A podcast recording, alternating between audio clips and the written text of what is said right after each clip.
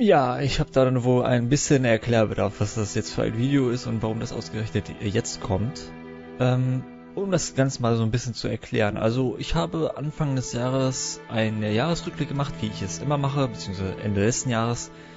Ähm, und im Jahre 2017, beziehungsweise Ende 2017, habe ich da ein sehr, sehr langes Video gemacht, weil ich über die Spiele, die ich 2017 gespielt habe, auch geredet habe.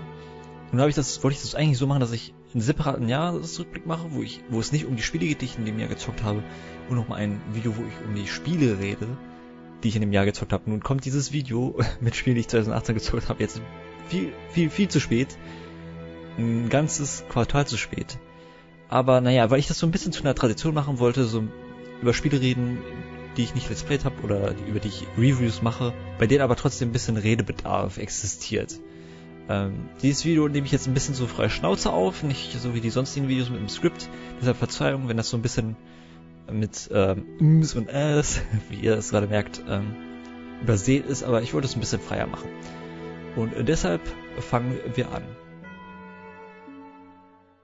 Ja, und Ende 2017 bis Anfang 2018 ist ja so die Zeit gewesen, wo ähm, die ganzen Battle Royale Spiele äh, die Überhand genommen haben und bis heute gefühlt immer noch äh, regieren auf dem Markt, weil ja jeder sein Battle Royale Spiel rausbringen muss und, und bei mir hat da ähm, PUBG ganz gut äh, reingehaut, zumindest Anfang des Jahres. Da habe ich auch ein oder zwei Videos veröffentlicht, einmal wo ich einmal, ich glaube, das war mein einziger Sieg, den ich da veröffentlicht habe und eine kleine Kill Compilation, wo ich dachte, es würde mehrere geben, deshalb habe ich das glaube ich auch als erste Folge meiner Kill Compilations markiert. Kam dann natürlich nicht mehr viel, weil es sich dann schnell für mich erledigt hatte und ich habe mir gemerkt, ich für mich ziehen Battle Royale Spiele nicht wirklich. Ich weiß nicht, ob ich PUBG, äh, ich weiß nicht, ob ich Fortnite auch mit auf die Liste aufgeschrieben habe. Ich sehe es zumindest gerade nicht. Habe ich zwar auch in dem Jahr gespielt, aber es hat bei mir einfach nur gefestigt, dass ich einfach keine Mo äh, keine MOBAs wollte ich schon sagen. MOBAs mag ich auch nicht, aber nein, Battle Royale ist auch nicht so mein Ding. Ich habe auch gemerkt, dass ich einfach nicht mehr so der Multiplayer-Spieler bin, weil ich einfach nicht so Leute habe, mit denen ich Multiplayer-Spiele spiele, sondern eher so der Singleplayer bin. Ja, und das hat PUBG fast schon ein bisschen, ja, klar gemacht. Deshalb, äh, aber es war trotzdem die Zeit, die ich da gespielt habe, das waren glaube ich an die 20 Stunden, war es dann ein ganz äh, nettes Erlebnis. Ich finde, es hat gut funktioniert. Ähm, ja, PUBG. Werde ich aber natürlich ich glaube, das werde ich sehr, sehr schnell vergessen haben in meinem Leben. Hatte bei mir leider nicht den großen Eindruck geschindet.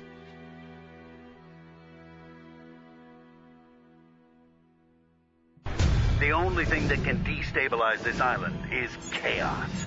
And nobody does that better than you. Als nächstes habe ich gespielt ein Spiel, was sich so ein bisschen in die Kategorie, ich äh, höre gerne Podcasts und ich höre die nicht nur unterwegs, sondern auch gerne zu Hause, aber wenn ich die zu Hause höre, spiele ich gerne ein Spiel nebenbei äh, Kategorie einordnen möchte. Und zwar ist das Just Cause, weil habe ich schon tausendmal durchgespielt. Ich mag diese Reihe. Viel Krach, viel Bumm habe ich mir als Notiz hier aufgeschrieben.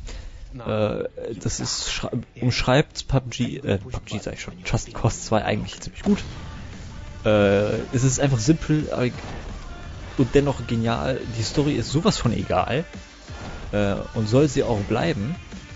Deshalb für mich, also das habe ich einfach gerne zwischendurch gespielt. Ich glaube, ich kann im gleichen Atemzug auch Just a Cause 3 nennen. Das gab es auf meinem Kanal eine kurze Zeit lang. Wer danach sucht, der wird es nicht finden, weil ich habe Anfang zu, nee, dann kam es raus Ende 2015.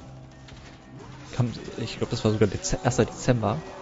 Ähm, habe ich das angefangen als Let's Play und es gab krasse technische Probleme. Generell auf allen Plattformen, aber gerade auch auf dem PC und irgendwie so erst ein halbes Jahr später war es irgendwie halbwegs spielbar.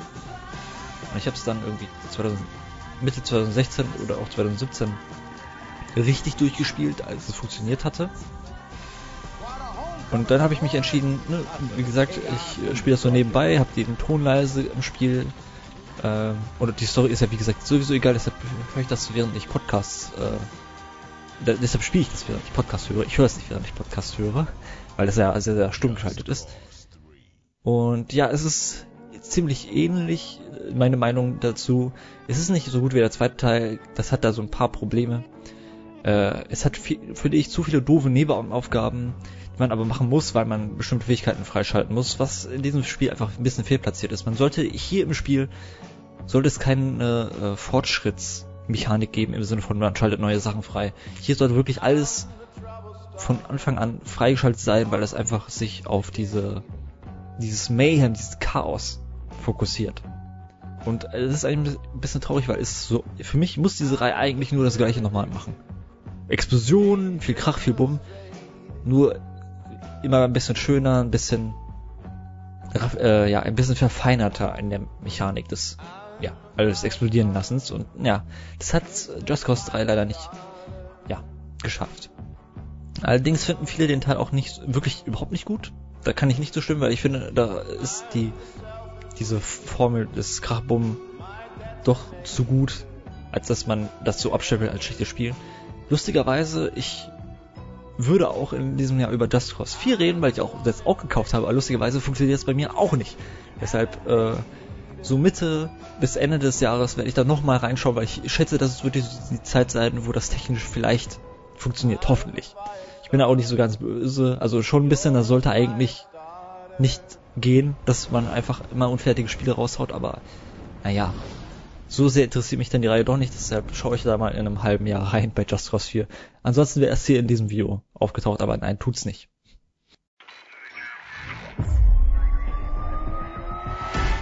Ja, als nächstes wäre dann Need for Speed Hot Pursuit an der Reihe.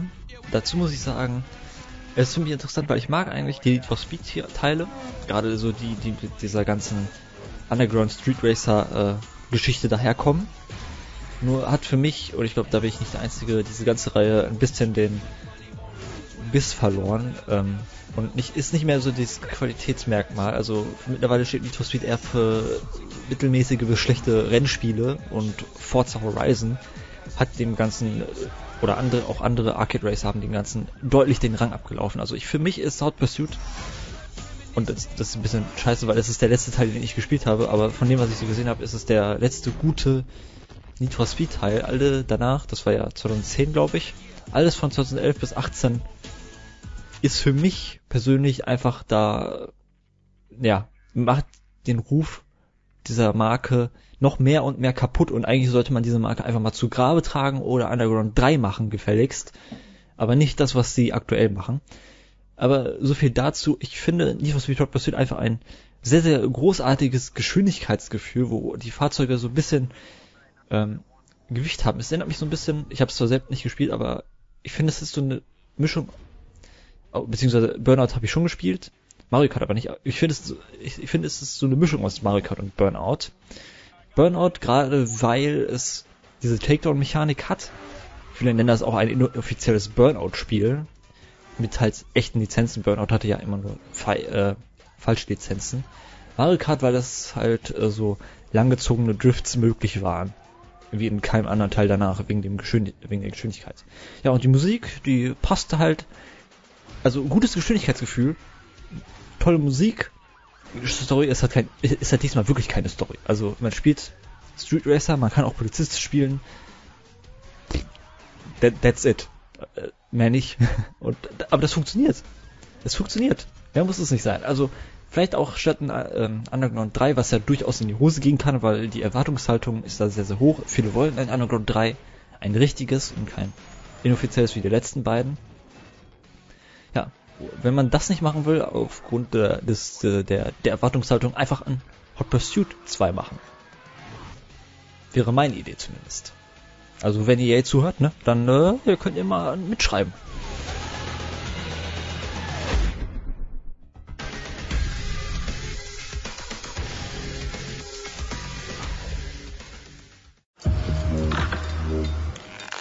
What's your plan? Ja, als nächstes hätten wir da ein Spiel. Ich, ich mache diese Videos ja, das hätte ich vielleicht am Anfang sagen sollen, weil ich ja im Spiel im Jahr nicht nur die neuesten, top aktuellen Spiele spiele, sondern auch ältere Spiele, die mal im Jahr 2, 3, 4, 5, 6, 7, 10, 15 Jahre alt sind, wie die Spiele, die ich, ja, fast alle Spiele, die ich gerade gesprochen habe. Just Cause 2, 3, Need for Speed Pursuit. Ähm, um die auch mal so ein bisschen zu besprechen und meine Meinung dazu kundzugeben. Ähm, natürlich habe ich aber auch neue Spiele gespielt, die ich aber, die ich auch erwähnen möchte, weil ich sie nicht let's played habe und auch sonst nicht über sie geredet habe und sonst, ja, ich mache, ich hatte immer geliebäugelt damit, Top 10 oder Top 5 Videos zu machen am Ende des Jahres immer. Dazu hab, nur ist es bei mir so, ich schaffe es nicht bis zum Ende des Jahres alle Spiele, die in dem jeweiligen Jahr relevant waren, zu spielen. Deshalb, ja, habe ich, äh, es fehlen mir auch noch ein paar Spiele von 2018. Ich habe mittlerweile ein paar nachgeholt. Die wird es dann wahrscheinlich im Video zum 2019 geben, aber erst Ende des Jahres leider. Und ja, deshalb vielleicht schaffe ich es auch 2019 ein Top-Listen-Video zu machen, wenn ich genug Spiele in diesem Jahr gespielt habe. Bis jetzt sieht es ganz gut aus. Ähm, aber das ist nicht der Punkt. Der Punkt ist, das erste Spiel, was auch 2000, was auf der Liste ist, was ich auch 2018 gespielt habe und auch 2018 rausgekommen ist, wenn ich mich nicht irre, im März, ist A Way Out. Was ein echt sehr, sehr gutes Couch-Koop-Spiel ist. Es ist so schön, dass es mal wieder ein Couch-Koop-Spiel ist. Ähm, ich finde, es muss einfach mehr davon geben. Es ist, dieses, die sind fast ausgestorben gefühlt. Und äh, ge gefühlt ist Way Out, oder naja gut, muss man noch sehen, wie es in der Zukunft verläuft. Aber es wäre schön, wenn A Way Out so ein bisschen die Wiedererweckung dieses Genres ist von Couch-Koop-Spielen. Was für, also Genre ist ungenau, weil diese Couch-Koop-Spiele können natürlich unterschiedliche Genres haben. Ähm, was mir an A Way Out so gut gefällt, ist diese Story die ihn ein auf kurze Dauer für mich persönlich sehr, sehr mitnimmt. Ist es so ein Spiel, wie gesagt, Couch Corp, ich habe das mit meinem Bruder gespielt, endlich mal wieder ein Couch Corp Spiel kurz. Ich kann nicht genug ähm, herausheben, wie wichtig es für mich ist, dass es so ein Split-Screen-Modus hat. Es, generell Split-Screen muss mal zurückkommen in Spielen. Ähm, ich finde auch geil, wie, Abwechslung, äh, wie abwechslungsreich es ist, gameplay-technisch. Da kann man sagen, einzelne Mechaniken Ballern oder sonst was, was man im Spiel macht, Rennen fahren, Autofahren, ähm, entdecken. Das ist nie so gut wie in Spielen, die das hauptsächlich machen, also wo es hauptsächlich geballert wird, wo hauptsächlich Auto gefahren wird oder hauptsächlich was weiß ich was gemacht wird. Aber es ist immer in Ordnung. Und diese Abwechslung, das ist einfach, ich meine, das Spiel ist fünf, sechs Stunden lang. Und ich hätte erwartet, dass man einfach fünf, sechs Stunden lang vielleicht auch was anderes macht, aber viel, viel ballert. Und ich war dann verwundert, als ich erst, ja, okay, ich sage jetzt nicht wann, aber äh, dass ich in vergleichsweise kurze Zeit, ich glaube 10% des Spiels habe ich geballert. Mehr nicht. Und das fand ich, diese Abwechslung, finde ich absolut hervorragend. Also, und das waren dann auch noch die, das Gunplay, die Kämpfe, dieses Schleichen, die sind einfach, naja, nicht perfekt, aber die sind zweckmäßig. Für die Dauer, die man das macht, sind die vollkommen ausreichend. Und ich finde, davon sollte es mehr geben. Deshalb hätte ich würde ich eine Top-Liste machen, sagen wir eine Top 5, für eine Top 10 reicht's bei mir nicht, dann wäre Aware definitiv drin. Das hat bei mir doch einen Eindruck hinterlassen und ich freue mich, ich würde mich freuen, wenn es da mehr von gäbe. Ja, und zur Vollständigkeit, ich weiß nicht, ob ich es erwähnen sollte oder nicht, aber ich tue es einfach trotzdem mal. Auch wenn es eher ein Schandfleck ist. Also ich dachte mir, weil diese Reihe so ein Prestige hat, so einen Namen trägt. Einen wichtigen. Ähm, auch wenn diese Reihe seit Jahren tot ist, wäre es, sorry, äh, wäre es eine Zeit für mich mal die Prince of Persia Teile nachzuholen. Genau gesagt, die Teile um 2003 bis 5, nämlich die Sense of Time Trilogie. Es gibt ja auch seit den späten 80er Jahren äh, Prince of Persia Spiele, aber das ist so diese Trilogie, ähm, die bei vielen den meisten Eindruck hinterlassen hat, so Sense of Time, Warrior Within und ähm, The Two Thrones. Und ich habe Sense of Time und Warrior Within. Also zuvor sollte ich sagen, dass tatsächlich das erste Prince of Persia Spiel, was ich gespielt habe, war das letzte Prince of Persia Spiel, nämlich Forgotten Sands, was in zu na, ungefähr zu der Zeit kam, wo der Film auch rauskam. Jake Gyllenhaal, der okay war, ist jetzt nicht das schlimmste Videospiel die schlimmste Videospielverfilmung, aber auch keine, die dieses, diese Kategorie Videospielverfilmung äh, großartig hervorgehoben hat. Aber ich fand die okay. Aber okay heißt bei mich, für mich einfach mittelmäßig. Oder bis, bis unterer Durchschnitt vielleicht fast schon. Ähm, ja, und, äh, aber das Forgotten Sands fand ich eigentlich ganz okay.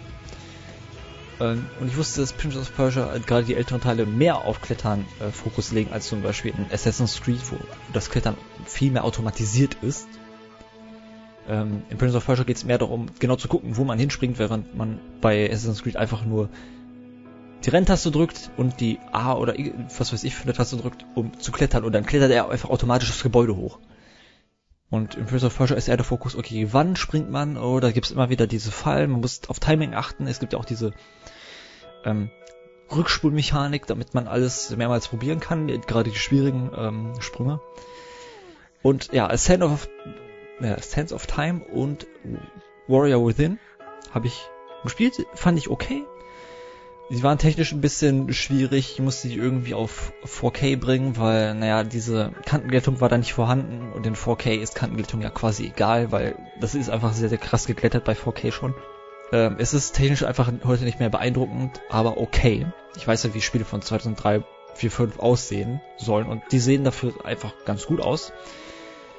Die Story hat mich da irgendwie nicht so ganz gepackt. Ich war da immer ein bisschen interessiert dran, aber ich habe schnell erkannt, was sie da machen Two Thrones, der eigentlich der Abschluss der Reihe ist, habe ich wenige Stunden gespielt und bei mir hat der einfach nicht mehr funktioniert. Also ich habe auch gemerkt, dass ich zwangsweise diese Reihe spielen wollte und ab dem dritten Teil habe ich erstmal wirklich erkannt, beziehungsweise, äh, wie soll ich das sagen?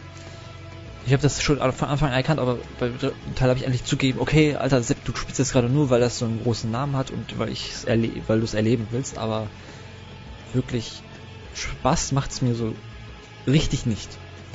Deshalb habe ich bei Two Thrones aufgehört. Ich habe dann mal in das Prince of Persia Spiel 2008 reingeguckt, weil ich das auch gekauft hatte, weil das ja ganz gut sein soll. Es führt nicht die Reihe fort, weil deshalb heißt es auch nur Prince of Persia, es ist so ein Reboot gewesen. Und das fand ich so von dem, was ich gespielt habe, ganz okay. Leider hat es mich dann auch sehr, sehr schnell verloren. Nicht, weil das Spiel schlecht war, aber weil ich einfach zu dem Zeitpunkt andere Spiele hatte, die mich da mehr interessiert haben.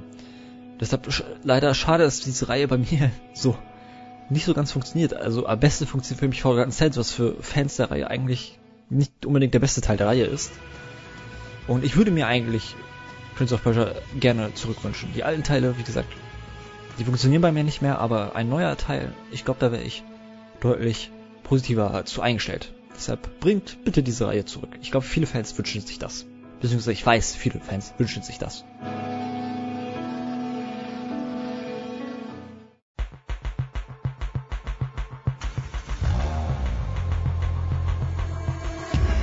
Ja, als nächstes habe ich dann gespielt äh, Project Cars 2, was, weil ich halt, ich mag schon Rennspiele ganz gerne, ich mag zwar eher die Arcading, aber ich bin äh, so eher Rennsportarten auch nicht gerade unverschlossen. Ich gucke jetzt kein Formel 1, aber ich höre da immer zu und ich schaue auch so Let's Plays zu Formel 1 Saisons gerne. Und habe auch eine Formel 1 Zeit, ich glaube es war 2013, habe ich glaube ich über 100 Stunden bei Steam weil ich da mit einem Kumpel gerne Koop gespielt habe und auch die das alles ganz ernst genommen habe. Nicht so, als dass ich mit dem Lenkrad professionell gefahren bin in, in irgendwelchen Ligen, aber dennoch hat mir das immer sehr gut gefallen. Und deshalb dachte ich mir, ey, so ein etwas simulationslastigeres Rennspiel, das wäre doch mal ganz gut. Und ich finde Project Cars 2, was da für mich gut äh, positiv herausstach war, dass es viele verschiedene Rennkategorien gab nur nach 20 Stunden Unterhaltung, also wirklich guter Unterhaltung, habe ich gemerkt, irgendwie ist das so ein Spiel, eigentlich müsste ich jetzt mit dem Lenkrad das ganze Spiel spielen, weil so funktioniert das am ehesten. Ich hatte auch das Gefühl, dass es irgendwie nicht so ganz auf Controller ausgelegt war. Mein Gefühl. Weil ich hatte da auf mittlere KI-Stufe einfach nicht so eine gute Schnitte. Also ich glaube, ich habe auf schwer probiert. Ähm, musste dann auf Mittel stellen, aber auf Mittel war sie dann zu leicht und auch die, ich weiß noch, der Schwierigkeitsgrad. Der war da ein bisschen zu ungenau. Für meinen Geschmack. Deshalb, aber ich muss dazu sagen, ich bin einfach, ich kenne mich mit dieser äh, Kategorie von simulationslastigen Rennspielen einfach nicht so gut aus. Deshalb nimmt das nicht als zu harsche Kritik. Ich glaube, das ist ein wirklich gutes, gutes Rennspiel. Nur bei mir hat es halt nicht funktioniert. Was ich im gleichen Druck aber nennen möchte, was bei mir extrem gut funktioniert hat, ist Dirt Rally. Was ich dann nachgeholt habe. Ich gucke mal gerade in meiner Steam-Bibliothek. Ne? Wie gesagt, das ist alles frei Schnauze hier ein bisschen. Und nicht mit einem Skript. 36 Stunden habe ich laut Steam äh, in, in Cars soll ich schon sagen, in Dirt Rally gesteckt. Und es funktioniert auch, das ist das Schöne für mich, es funktioniert auch sehr, sehr gut mit dem Controller. Man braucht einfach wirklich sehr, sehr viel Aufmerksamkeit. Es ist sehr, sehr anstrengend, man muss einfach, muss still sein, falls man mit Rallye-Sport nicht vertraut ist, ne, man, muss, man fährt ja das Auto und neben einem sitzt eine Person, die sich Notizen gemacht hat bezüglich des Streckenverlaufs, weil man den Streckenverlauf eigentlich meistens nicht so ganz kennt als Fahrer. Deshalb gibt der Beifahrer eine Anweisung im Sinne von äh, 90 Grad Kurve rechts oder sowas. Ne? Oder Hanagel-Kurve äh, links. Äh, 100 Meter geradeaus Vollgas oder so. Ähm, das, man muss auf, man muss lauschen, man muss auf die Streckenverhältnisse achten, man muss ein bisschen achten, wie so der, die, die Balance des eigenen Autos ist. Ähm, und ja, für diese 30 Stunden war das für mich einfach unfassbar gute Unterhaltung. Ähm, ich habe wohl auch vielleicht dieses Jahr den zweiten Teil äh, nach, der ja auch schon erschienen ist, leider, weil dieses Video viel, viel, viel, viel zu spät kommt. Ja, also Dirt Rally für mich äh, wahnsinnig hervorragend.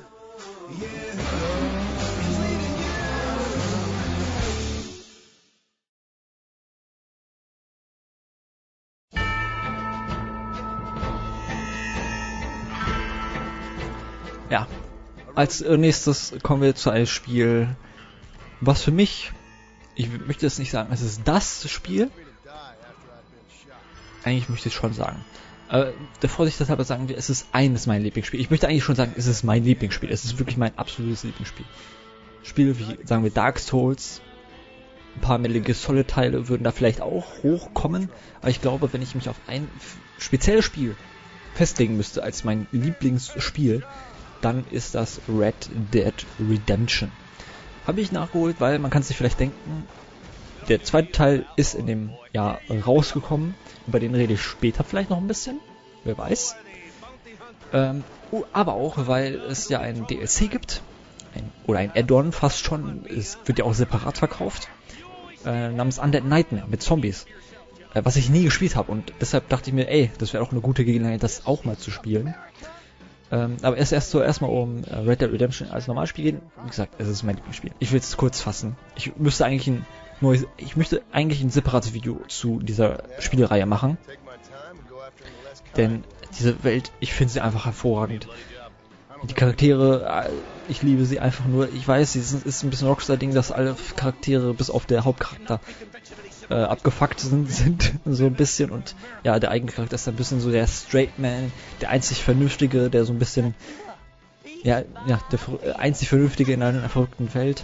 Aber ich liebe diese Story einfach nur und ähm, ja, es hat bei mir, das ist vielleicht von besonderem Wert, ich mochte dieses Genre Western. Ich dachte immer, ich hasse dieses Genre, weil ich dachte, hab das immer verbunden mit so, äh, alte Leute mögen das ja nur.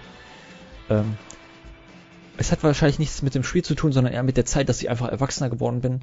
Aber als ich das Spiel gespielt habe, habe ich so gemerkt, nee, diese ganzen Thematiken, die das so aufwirft, ähm, die finde ich eigentlich ganz interessant.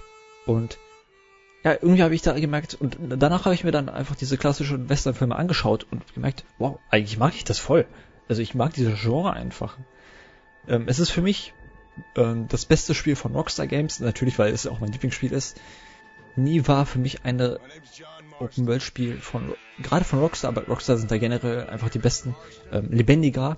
Was ein bisschen ironisch ist, weil die Rex Evolved von Red Dead Redemption ist einfach sehr sehr tot, mehr oder weniger. Es ist sehr sehr verlassen. Wahrscheinlich funktioniert es auch deshalb so gut. Die müssen die Welt nicht so lebendig machen, weil sie eh schon ein bisschen tot ist. Also es gibt in anderen Open World Spielen das Problem, dass einfach viel zu wenige NPCs auf den Straßen rumlaufen.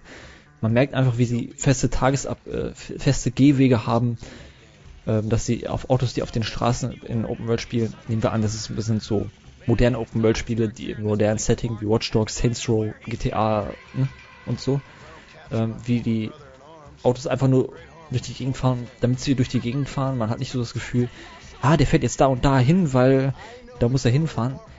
In Red Dead Redemption, wenn da einer im Saloon sitzt, dann weiß, dann, also, klar, das sind auch NPCs, die haben ihre Scripts, äh, die sie ab, äh, die sie befolgen, aber es, es wirkt für mich einfach besser. Es mag mit dem Genre zusammenhängen, dass es so gut passt, aber ich finde, es wirkt einfach besser. Ja, ich möchte nicht mehr über Red Dead Redemption reden. Ich, ich würde, ich könnte Stunden über das Spiel reden, ganz ehrlich. Ähm, kommen wir einfach zu, mal, zu Undead Nightmare, was ich vorher noch nie gespielt habe. Wie gesagt, es ist alles ein bisschen. Übrigens, das ist jetzt alles, was ich. Das ist jetzt alles noch die erste Seite von meinem, äh, von meinen Notizen. Ich habe noch zwei oder drei andere Seiten und das Video geht schon fast 20 Minuten, glaube ich. Ähm, ja, so viel dazu. Ähm, für mich ist, äh, ich glaube, ich werde mich aber ein bisschen kürzer fassen. Für mich ist Undead Nightmare eine sehr, sehr coole, nette Zombie-Unterhaltung, wenn man so sagen kann. Ähm, dazu muss ich sagen, ich, Zombies sind einfach nicht so meins. Red Dead Redemption an sich allerdings schon, deshalb ist es für mich so ganz cool, dass es diese Zombie-Thematik in ein Spiel packt, was ich so von dem Gameplay her sowieso schon mag. Ähm, es hat mir sehr, sehr kurze Unterhaltung geboten. Wie gesagt, das, was bei Rockstar-Spielen sowieso der Fall ist. Zum Beispiel, was sich hier mir gut gefallen ist, das kennen vielleicht einige schon, auch die Leute, die das nicht gespielt haben. Also, als Beispiel Sasquatch, also Bigfoot. Da gibt es jetzt so eine Mission, wo man Bigfoot jagt, was einfach so cool und abgedreht ist. Und in diesem Spiel haben sie sich so ein bisschen erlaubt, einfach ein bisschen abgedrehter zu sein. Alles nicht zu ernst zu nehmen, es spielt ja auch ein bisschen im Paralleluniversum. Es spielt, man spielt ja auch John Marston, aber eine andere Version von John Marston, die nicht so ganz, also es ist zu, spielt zu einem gewissen Punkt in der Story von Red Dead Redemption, ähm, setzt diese aber anders fort. Also Leute, die die Spiele kennen, die wissen, was ich meine. Ich möchte jetzt nicht zu viel verraten. Ähm, ich finde das nett. Ich weiß, dass ich in meinem Leben wahrscheinlich Red Dead Redemption, weil es mein Lieblingsspiel ist, ein, zwei, drei, vier, fünf Mal durchspielen werde. Einfach, also das ist echt das Spiel. Ich besitze noch eine Xbox 360 nur wegen Red Dead Redemption. Ich habe keine Xbox One, sonst würde ich es darauf spielen. Und auf dem PC und sonst wo gibt es das ja auch nicht. Deshalb, sobald es auf dem PC ist, dann muss ich ernsthaft überlegen, meine alte 360 wegzuwerfen. Weil es ist wirklich Red Dead Redemption das Spiel, weshalb ich die noch behalte. Undead Nightmare, ich glaube, das habe ich einmal durchgespielt, hatte Spaß damit. Es ist sehr, sehr gut. Eines der besten Add-ons ever. Auch wenn ich die GTA 4 Add-ons, beziehungsweise DLCs, also Lost and Damned und Battle of Ketoni, noch ein bisschen mehr mag, wegen den Thematiken, ähm, finde ich das hier auch nicht schlecht. Auf keinen Fall. Also, ja, Undead Nightmare und generell Red Dead Redemption. Zwei absolut hervorragende Videospiele. Well, old man, looks like things is about to get settled once and for all. So it seems.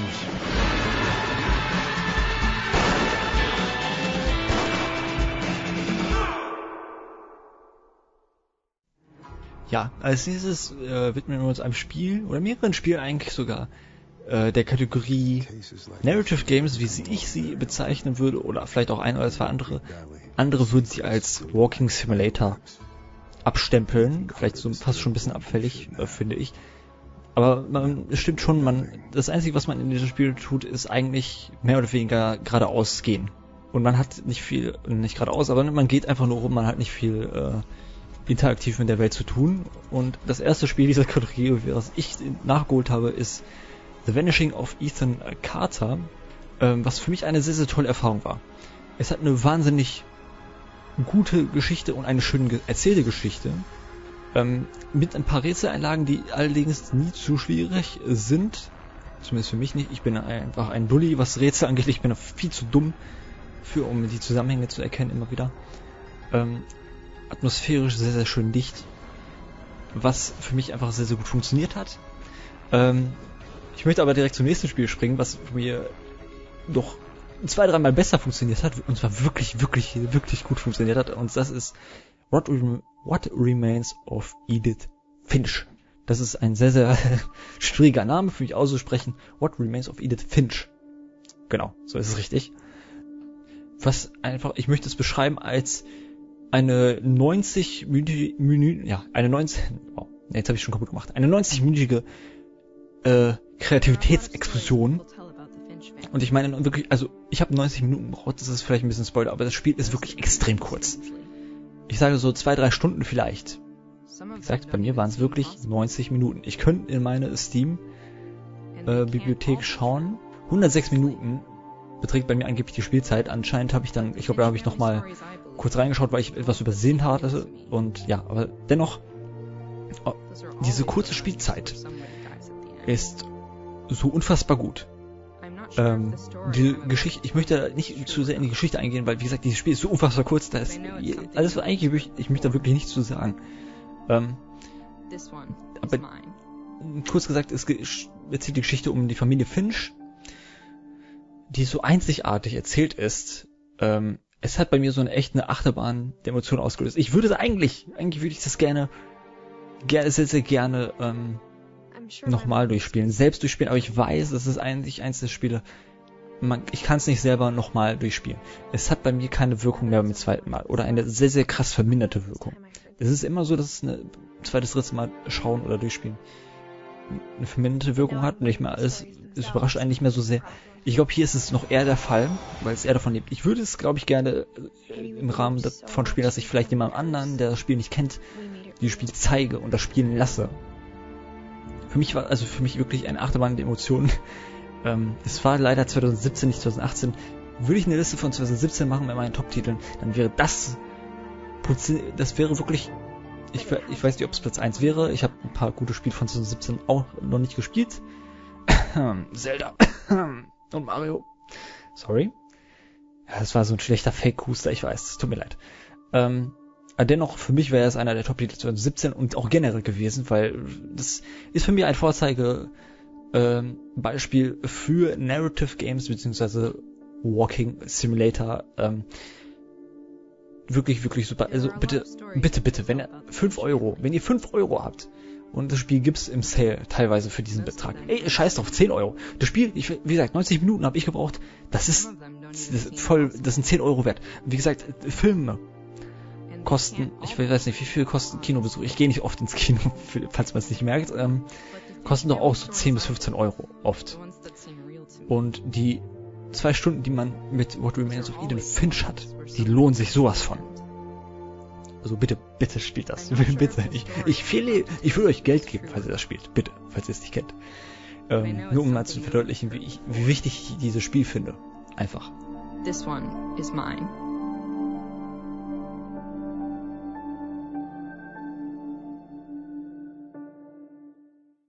Ja.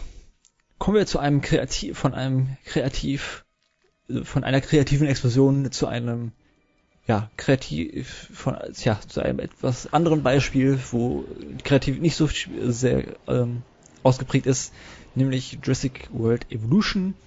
Ist ein sehr, sehr simples Aufbauspiel, Aufbaustrategie, würde man glaube ich sagen. Ich bin kein großer Strategiefreund, ich aber bei ähm, Spielen wie City Skylines, was ich sehr gerne mag, habe ich gemerkt, dass Aufbaustrategie mir zumindest sehr, sehr gut gefällt äh, diesen Aspekt von einer Stadt aufzubauen, ähm, oder hier in diesem Sinne, in diesem Fall ist es eher ein Vergnügungspark mit Dinosaurier-Thematik. Äh, ähm, das macht mir doch sehr, sehr viel Spaß. Es ist, wie gesagt, kaum überraschend. Ähm, ich bin kein großer Jurassic Park Fan. Äh, ich hoffe, ich werde jetzt nicht erhängt. Ich mag die Filme, ich mag den, beziehungsweise ich habe nur den ersten Jurassic Park gesehen. Den finde ich echt ganz gut. Ähm, das Spiel hat mir aber trotzdem so gut gefallen. Ähm, bisschen schade ist, wie simpel es ist, weil teilweise Mechaniken, die am Anfang okay sind, im späteren Verlauf des Spiels aber eher so Mini-Aufgaben sind, die eigentlich am besten automatisiert werden sollten, aber es nicht tun, die nerven.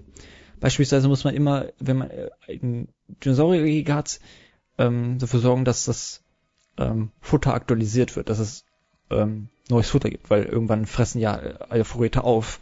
Und das muss man immer manuell machen. Man muss immer sagen, hier die, die Einheit, die Park Ranger, äh, auf die Park Ranger Einheit klicken, Befehl geben, sagen, ey, tausch es mal aus, dass es nicht automatisiert wird. Also am Anfang ist es noch okay, aber am Ende, wenn man einen riesen Park hat mit mehreren Gehegen, die notwendig sein sollen, weil man muss ja auch ein bisschen schauen, dass man Pflanzenfresser nicht zu Fleischfresser packt, weil sonst sterben die Pflanzenfresser und das ist nicht so gut.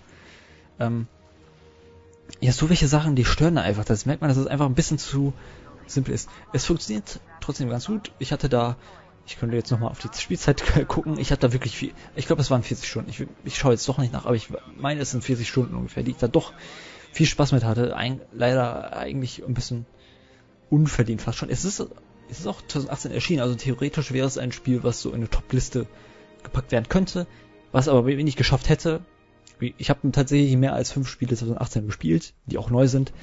Und ich glaube, das wäre das Spiel, was so rausgefallen wäre, weil ich habe ja so sechs bis sieben Spiele 2018 gespielt. Das wäre das eine Spiel, was dann rausfällt, weil einfach die anderen da kreativer sind. Wirklich. Dennoch ein sehr, sehr gutes Spiel. Ja, als nächstes wäre da Forza Horizon oder, sorry, als nächstes wäre da Forza Horizon. Und ich rede wirklich, jetzt rede ich tatsächlich über die ganze Reihe, denn ich, ja, ich bin, ich bin verrückt. Ja, ich bin verrückt. Man kann es nicht anders sagen. Ich habe ja gerade über, bei Need for Speed habe ich ein bisschen Forza Horizon angesprochen. Ich habe diese Spiele nie gespielt und ich wollte sie immer spielen. Die sahen immer so cool aus und die sahen immer so für die, für die wie die bessere Need for Speed Alternative aus. Gerade weil Need for Speed in der Zeit, wo Forza Horizon rauskam, das war 2012, glaube ich, der erste Teil, da war Need for Speed schon auf dem absteigenden Ast mit The Run, was ja extrem kurz war und diesem Reboot von Need for Speed Most Wanted, was nichts mit Need for Speed Most Wanted zu tun hat, so richtig, was aber eigentlich noch ganz okay ist, wenn man ehrlich ist. Ähm, da war, und vor allem, ich habe ja eine Xbox 360, also die, diese, diese Entschuldigung, dass ich die Konsole nicht habe, die zieht nicht, weil ich hatte die, die Konsole ja die ganze Zeit. Und 2018 habe ich endlich diese Reihe gespielt. Einige würden sagen, eigentlich reicht's, wenn man da den aktuellsten Teil spielt, aber ich finde, da sind genug Unterschiede in den einzelnen Teilen vorhanden als dass es äh, eine Begründung gäbe, alle Teile zu spielen. Ähm, fangen wir an mit dem ersten Teil, ähm, der sich ein bisschen zu einem, also es ist schon ein bisschen her, dass ich das gespielt habe, das war glaube ich so Mitte 2018. Ähm, und wenn ich so zurückblicke, würde ich sagen, Forza Horizon 1 ist fast schon, schon eins meiner Lieblingsrennspiele aller Zeiten. Wirklich jetzt, also Arcade-Rennspiel aller Zeiten. Es hat ein wahnsinnig gutes Fahrgefühl, das gilt für alle Teile danach auch, deshalb sage ich das jetzt schon, es, alle Teile haben ein wahnsinnig gutes Fahrgefühl, sorry. Es bietet ein schönes Gesamtpaket, auch wenn ich finde, und das gilt eigentlich für die, den dritten, zweiten, dritten und vierten Teil noch eher, aber ich finde, ich fand hier schon, dass einem Wagen ein bisschen zu sehr hinterhergeworfen werden. Retrospekt finde ich hier gut, dass es äh, man ein bisschen mehr eher gezwungen wird, bestimmte Autos zu fahren.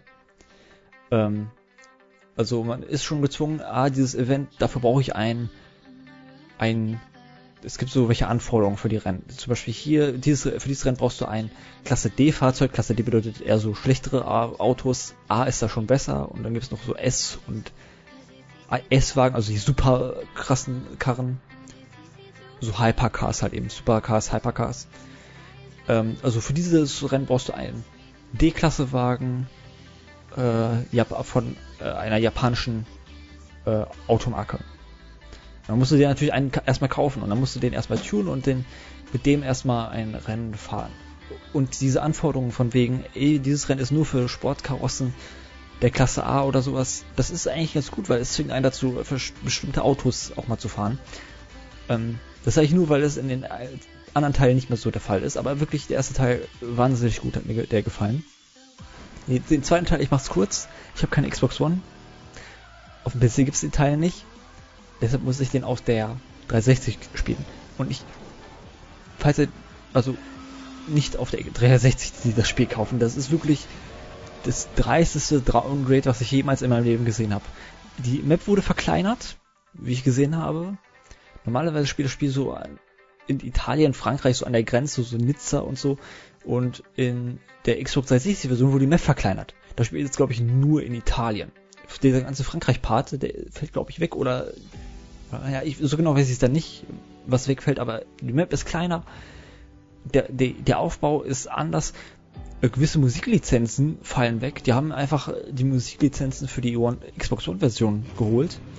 Aber in Forza Horizon 2 haben die einfach weniger Songauswahl und dann auch noch schlechtere, wie ich finde. Also und es sieht einfach schlechter aus als Forza Horizon 1. Das kommt dazu, äh, das, das kommt deswegen, weil in Forza Horizon 2 wurde ein bisschen eingeführt, dass man auch abseits der Straße viel fährt, so durch die äh, Serpentinhügeln, durch die Weinfelder brettert und dann die ganzen äh, Büsche kaputt machen kann. Was auf der Xbox 360 anscheinend technisch nicht so gut möglich war, weil es halt alles abseits der Straße sehr, sehr matschig wirkt. Also wirklich unverschämt schlecht aussieht. Also ich meine es wirklich ernst, der erste Teil sieht besser aus obwohl er älter ist. Ja, und deshalb springe ich direkt zum dritten. Also den zweiten Teil habe ich irgendwie so drei, vier Stunden gespielt und habe dann gemerkt, okay, das ist einfach dreiste, einfach dreist. Habe ich den dritten Teil gespielt, der wieder eine großartige Erfahrung war, eine abwechslungsreiche Spielwelt, wirklich in Australien spielt das Ganze, während der erste Teil in ähm, Colorado oder so gespielt hat. Also eine Wüst, die, äh, Wüstenregion oder eine, eine trockenere Region, sag ich mal.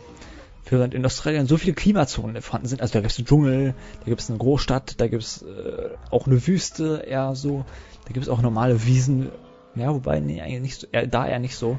Aber das ist schon genug Abwechslung. Ich habe auch die DLCs gespielt, auch sehr, sehr gute DLCs, einer in so einer Winterregion. Und dann noch ein DLC, der mit Hot Wheels zu tun hat.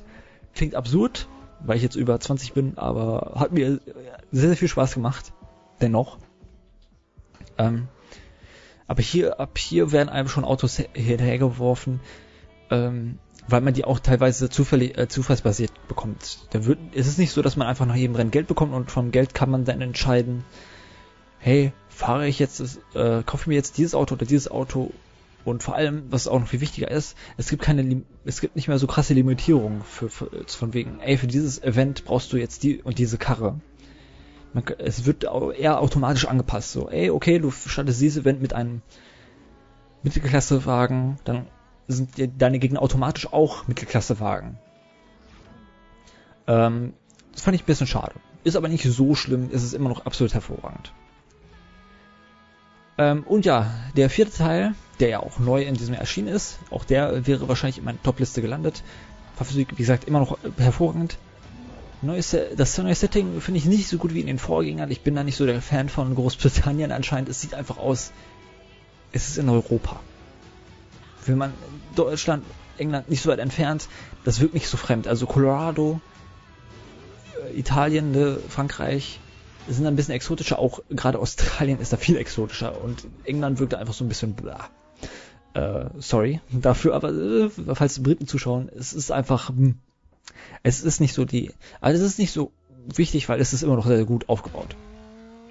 Ähm, es führt irgendwie Perks ein, dass Fahrzeuge ähm, verschiedene Eigenschaften ähm, haben können, äh, wie, also Boni im größten Teil, mehr Geld nach einem abgeschlossenen Event, und sowas. Äh, was ein bisschen schade ist, dass man das pro Fahrzeug separat freischalten muss, weil echt ein bisschen blöd geregelt ist. Oder alternativ, weil jedes Spiel Microtails Actions hat, kauft man sich das, aber es ist nicht notwendig tatsächlich. Man kann das Spiel hervorragend ohne das Ganze durchspielen. Fahrzeuge werden einem noch mehr hinterhergeworfen. Man sollte an dieser Stelle kritisch ähm, anmerken, dieses Spiel bietet irgendwo eine gewisse Form von Glücksspiel. Ich glaube, der wäre auch im dritten Teil schon vorhanden. Das so ich glaube, nach jedem Level-Up äh, wird so ein, ja, wie nennt man das denn? Ähm, ja, fuck, wie ich weiß nicht, wie nennt man dieses Ding, wo auch man drei Siebenen haben kann und so. Egal, auf jeden Fall wird äh, so ein Glücksspiel-Event, äh, kommt ein Glücksspiel-Event, äh, was zufallsbasiert einem nicht nur Fahrzeuge hinterher wirft, sondern auch Klamotten und sowas. Man kann auch hier Charakter customizen und sowas. Natürlich kann man sich auch kaufen, dass man ein, ja genau, Wheelspin nennt man das. In Spielen nennt sich das so Wheelspin. Äh, man kann sich auch Wheelspins kaufen, wie gesagt, das ist auch ein bisschen kritisch, dass einerseits Glücksspiel, andererseits kaufbares äh, kaufbar und so. Sollte man, finde ich, zumindest anmerken. Ähm, ähm, die hauptsächliche Neuerung ist, dass es Jahreszeiten gibt, die ähm, serverbasiert sich ändern. Also es ist nicht so, dass sich das in der Story verändert, sondern jede Woche, ich glaube, es ist immer donnerstags, ähm, ändert sich die Jahreszeit. Also dann ist eine Woche lang Herbst, dann ist eine Woche lang Sommer, eine Woche lang Winter. Und ich habe ich hab's alle alle Wind, alle Jahreszeiten habe ich gesehen. Ich habe auch den DLC gespielt, der bis jetzt erschienen ist. Ich hoffe, es kommt im Bälde ein zweiter DLC. Der ist auch, wie gesagt, ich alles was ich an Kritikpunkten habe, die sind ein bisschen ähm, die sind, äh, wie nennt man das, Nitpicking fast schon. Oder sagen wir Kritik auf dem höchsten Niveau, denn ähm, denn es ist einfach ein verfolgender Arcade-Spielreihe. Es hat auch ein paar also der vierte Teil hat ein paar coole Neuerungen, auch wenn es kleinere sind, man kann sich Häuser kaufen oder so, die, die dienen dann als Spawnpunkte. Ähm, es gibt verschiedene Fahrkategorien, also Offroad ähm, und andere, ich weiß jetzt gerade nicht mehr welche es gibt, die Fahrzeit, äh, die Jahreszeiten, die ich gerade erwähnt habe und spezielle saisonale Events. Also es gibt Events, die halt nur im Frühling ähm, äh, ja machbar sind. Äh, jetzt, ja, ich merke schon, dieses Video geht schon so lang, dass ich ähm, dass mir die Worte fehlen. Also es gibt bestimmte Events, äh, die nur zu bestimmten Jahreszeiten verfügbar sind. Verfügbar war das Wort, das ich gesucht habe. Aber wie gesagt, beim zweiten Teil kann ich nichts beurteilen, da müsste ich die Xbox One-Version spielen, weil die soll ja eigentlich ganz gut sein. Aber an und für sich ist eine Subreihe, wo sich auch, die kommt ja im Zweijahrestakt und ich finde, in den zwei Jahren ändert sich immer genug. Es ist wirklich Perfektion, diese Arcade-Spielereihe. Deshalb würde ich sie, äh, würde ich sie wärmstens weiterempfehlen. Ich freue mich auch jetzt schon auf den äh, fünften Teil. der dann ja nach der Logik her Ende 2020 kommen müsste.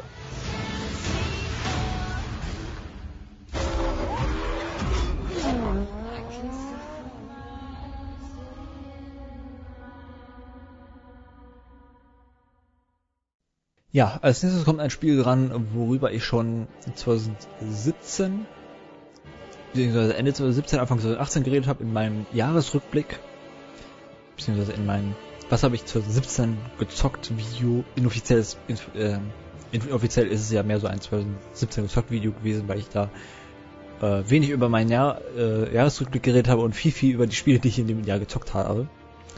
Ähm, ja, aber in 2017 hatte ich dann Anfang des Jahres die Dark Souls Reihe nachgeholt und aus irgendeinem Grund, auch wenn es nur ein Jahr später war, wollte ich die Reihe nochmal erleben. Also es gab da schon einen Grund, denn es kam die Dark Souls Remastered Version ähm, heraus, die ich auf dem PC gespielt habe, was ein bisschen sinnlos ist, denn ich habe schon die Dark Souls, die andere, meine ursprüngliche Dark Souls Version habe ich auch auf dem PC gespielt und nicht auf den Konsolen. Und auf dem PC hat sich da einfach wirklich nicht viel getan. Und dazu muss man sagen, also ich habe erst letztes Jahr die PC-Version von Dark Souls 1 auf dem PC gespielt. Ich hätte mir jetzt nicht die Remastered-Version ähm, geben müssen. Auch gerade weil sie zu teuer war. Ich glaube, für Leute, die die PC-Version vom ersten Teil besitzen, war die ermäßigt. Irgendwie von 40 Euro auf 20 Euro. Traurigerweise ist auch die, äh, das Original Dark Souls nicht mehr verfügbar auf dem PC, zumindest nicht auf Steam. Aber ja, technisch hat sich da leider nicht viel getan es ist eigentlich nicht so wirklich sein Geld wert. Eigentlich, aber wobei eigentlich schon, denn es ist technisch ein bisschen ausgereifter. Das Original Dark Souls auf dem PC funktioniert nur durch Patches. Sehr gut. Es gibt auch ein paar Areale, die berüchtigt dafür sind, dass sie eine niedrige Framerate haben, dass da die Framerate immer einbricht und hier ist es nicht mehr der Fall. Also zumindest das wurde auch gefixt. Und ja, und ich habe das ein bisschen als Anlass genommen, die ganze Reihe nochmal zu erleben, ein bisschen genauer die Spielwelt zu erleben ähm, weil ich die so ein bisschen überflogen habe. Ich meine, die Story in Dark Souls wird ja nie direkt erzählt, sondern immer durch die Itembeschreibung und so.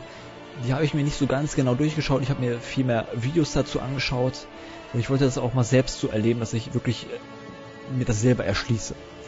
Ich wollte das auch dazu nutzen, mehr online zu spielen, weil das habe ich nie gemacht in den Spielen. Ich habe die immer nur als Singleplayer-Spiel gespielt, obwohl die einen Multiplayer haben.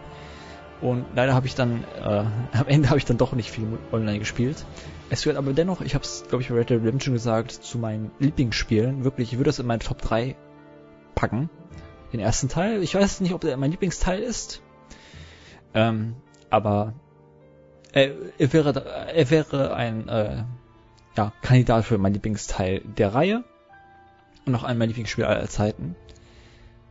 Ähm, es ist immer noch ein absolut einzigartiges, also wobei einzigartig nicht mehr, es gibt ja jetzt ein paar Spiele ähm, dieser Reihe und es gibt auch ein paar Klone ähm, oder ähnliche Spiele, ähm, die sich an der Souls-Reihe orientieren. Aber dennoch für mich immer noch ein äh, mehr oder weniger einzigartiges Erlebnis, was ich gerne wiederholt habe. Es hat einfach hervorragende Bosse, es hat eine coole, ja nicht Geschichte, aber eine Background-Geschichte, eine Lore, wie äh, Fans das nennen äh, ein hervorragendes Leveldesign und deshalb habe ich ja das Remastered, was glaube ich im Mai erschien, gern dazu genutzt, um nochmal den ersten Dark Souls Teil zu erleben und das kann ich, das kann ich direkt darüber zu, zuspringen, habe ich das auch genutzt, um Dark Souls 2 nochmal zu spielen. Eigentlich wollte ich habe ich die ganze Reihe nachgeholt. Ähm, Dark Souls 3 habe ich aber bis jetzt noch nicht gespielt, deshalb ich werde Dark Souls 3 wahrscheinlich dieses Jahr nochmal irgendwie äh, spielen. Und das in meinem Video zu meinen 2018, äh, 2019 gezockten äh, Spielen nochmal erwähnen. Ähm, aber jetzt soll es erstmal um Dark Souls 2 gehen. Es ist für mich und auch für viele andere Fans immer der schwarze Schaf der Reihe gewesen. Ähm, ich mag es auch immer noch bis jetzt am wenigsten in der gesamten Reihe. Demon's Souls jetzt mal ausgenommen, das ist ja eigentlich der erste richtige Souls-Teil. Habe ich nicht gespielt, weil er nur auf der PS3 verfügbar ist. Bitte, bitte an dieser Stelle, äh, es wäre schön, wenn eine Remastered oder vielleicht sogar ein Remake auf der PS4 kommt. Ähm, ansonsten muss ich mir irgendwie in einem zeitnah irgendwie, vielleicht hole ich mir ein PS3 extra dafür oder ich hole mir das Spiel, aber zock es auf dem Emulator oder so. Ähm, ja, das, den habe ich nicht gespielt, aber Demon's Souls mal außen vor ist das für mich der schwächste Teil dieser Soulsborne Sekiro-Reihe. Das ist ja auch jetzt mittlerweile erschienen. Allerdings ist er nicht so schlecht, wie ich ihn in Erinnerung hatte. Bei weitem nicht. Es ist immer noch ein, also es war immer schon, Dark Souls 2 war immer noch ein gutes Spiel. Ich habe es immer als gut angesehen, als sehr gut sogar.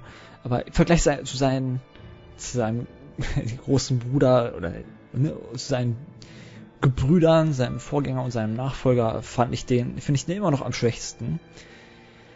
Ähm, ich mag den aber immer noch mehr als viele, viele andere, weil viele heben den zu dummen Gründen, wie ich finde. Es macht auch ein paar interessante Dinge neu.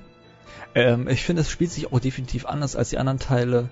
Ähm, es ist keine direkte, also das kann man schon sagen, es ist keine direkte Kopie des ersten Teils oder eine Mischung aus den besten, aus den besten aller Teile, wie es Dark Souls 3 so ein bisschen ist, sondern es versucht da schon ein bisschen eigener zu sein. Ähm, viel mehr Fokus, wie ich finde, auf äh, Auswahlmöglichkeiten und ähm, sonst war es auch eine kleine Sache, die ich ganz cool finde, ist, dass es Live-Jams gibt. Normalerweise gibt es nur Estus Flask, die sich immer auffüllen, wenn man sich an ein ähm, Feuer sitzt. Die sind ja so Speicherpunkte. Zusätzlich kann man sich in Dark Souls 2 auch Live-Jams kaufen. Ähm, die sind nicht davon abhängig, ob man das Spiel, ob man an einem Feuer rastet oder nicht. Das finde ich eigentlich so, so eine Kleinigkeit, die ich echt cool finde. Ähm, um jetzt mal auf die Schwäche, aber und auch so oder so, das Level-Design ist nicht mehr so gut, aber ähm, es hat durchaus Stärken zu den Schwächen, auf die ich eingehen möchte. Gehört, wie gesagt, das Level-Design, was nicht mehr so gut vernetzt ist und die Bosse. Die, die sollen, glaube ich, eine gute Geschichte haben, weiß ich nicht, weil würde mich das Spiel mehr packen, würde ich mich mehr über die Geschichte informieren. Damit die Bosse allerdings eher äh, ja, bei, also bei, was die Bosse angeht, ähm, wurde er auf Quantität als auf Qualität gesetzt, weil die finde ich echt ein bisschen schwach. Ähm, ich finde es aber trotzdem sehr gut. Ja, und kommen wir jetzt zu einem Spiel. Ich habe erst, ja, wobei ich habe schon jetzt etwas länger eine PS4, ähm, aber aus irgendeinem Grund habe ich lange Zeit nicht Bloodborne gespielt. Was ja eines der besten, eigentlich schon fast der besten Spiele aller Zeiten ist, auch eines der besten PS4-Spiele, die es so gibt. Und mittlerweile ist auch eines meiner absoluten Lieblingsspiele. Also mein, zu meinen Lieblings-Soul-Spielen gehören eigentlich eins, drei und Bloodborne. Ich musste mich da wirklich entscheiden. Also zwei ist der einzige, den ich so ein bisschen ausschießen möchte. Drei müsste ich, wie gesagt, noch mal reinschauen, weil da ist meine Erinnerung nicht so frisch. Ähm, aber Bloodborne macht genug anders als die ähm, Souls-Reihe. Ist es ein schnelleres Dark Souls, ist es deutlich aggressiver, man hat kein Schild beziehungsweise es gibt, glaube ich, ein Schild-Item, was aber keinen wirklichen äh, Sinn macht, weil das Gameplay ist eher auf Aggressivität ausgelegt. Es gibt auch die Mechanik, dass wenn man getroffen wurde von einem Gegner, man kurze Zeit die Möglichkeit hat, wenn man zurück, schnell zurück zum Gegner kommt und den ein paar Schläge verpasst, äh, ein bisschen Leben generiert durch Aggressivität, äh, durch aggressives Vorgehen. Ähm, das Setting ist absolut mega cool, wie ich finde. Nicht mehr dieses äh, Fantasy-Mittelalter-Setting, sondern ein viktorianisches äh, London. Ich weiß nicht, kann man da schon von, von Steampunk reden? Ich glaube schon. Wenn nicht so, also viktorianisches London-Setting. Ähm, ich finde dieses Setting ist auch sehr, sehr unverbraucht. Und ja, alle anderen ähm, positiven Merkmale, die Bosse, der Schwierigkeitsgrad, äh, gilt hier auch noch. Ich finde, es ist sogar eine wenn man merkt, also Bloodborne kam ja zwischen dem zweiten und dritten Dark Souls Teil und ich glaube, hier merkte man eine deutliche Verbesserung der Bosse, weil die haben, während in Dark Souls 1 fast kein Boss mehrere Phasen hatte, wo er in der zweiten Phase neue Moves gelernt hat und sein Verhalten ein bisschen, die Verhaltensweise ein bisschen verändert wurden. Da war es eher bei den seltensten Bossen der Fall. Bei zweiten Teil wurde es, glaube ich, ein bisschen erhöht, aber nicht so ganz viel. Und bei Bloodborne ist es fast schon Standard, dass ein Boss mehrere Phasen hat, so dass ab der Hälfte der Leben irgendwie neue Moves dazukommen äh, oder sonst was. Dark Souls 3 hat das dann auch weitergeführt, also mittlerweile hat jeder Boss hier mehrere Phasen, mehrere neue Moves, die dazukommen. Was sehr, sehr gut ist, also wirklich Bloodborne ein absolut hervorragendes Spiel.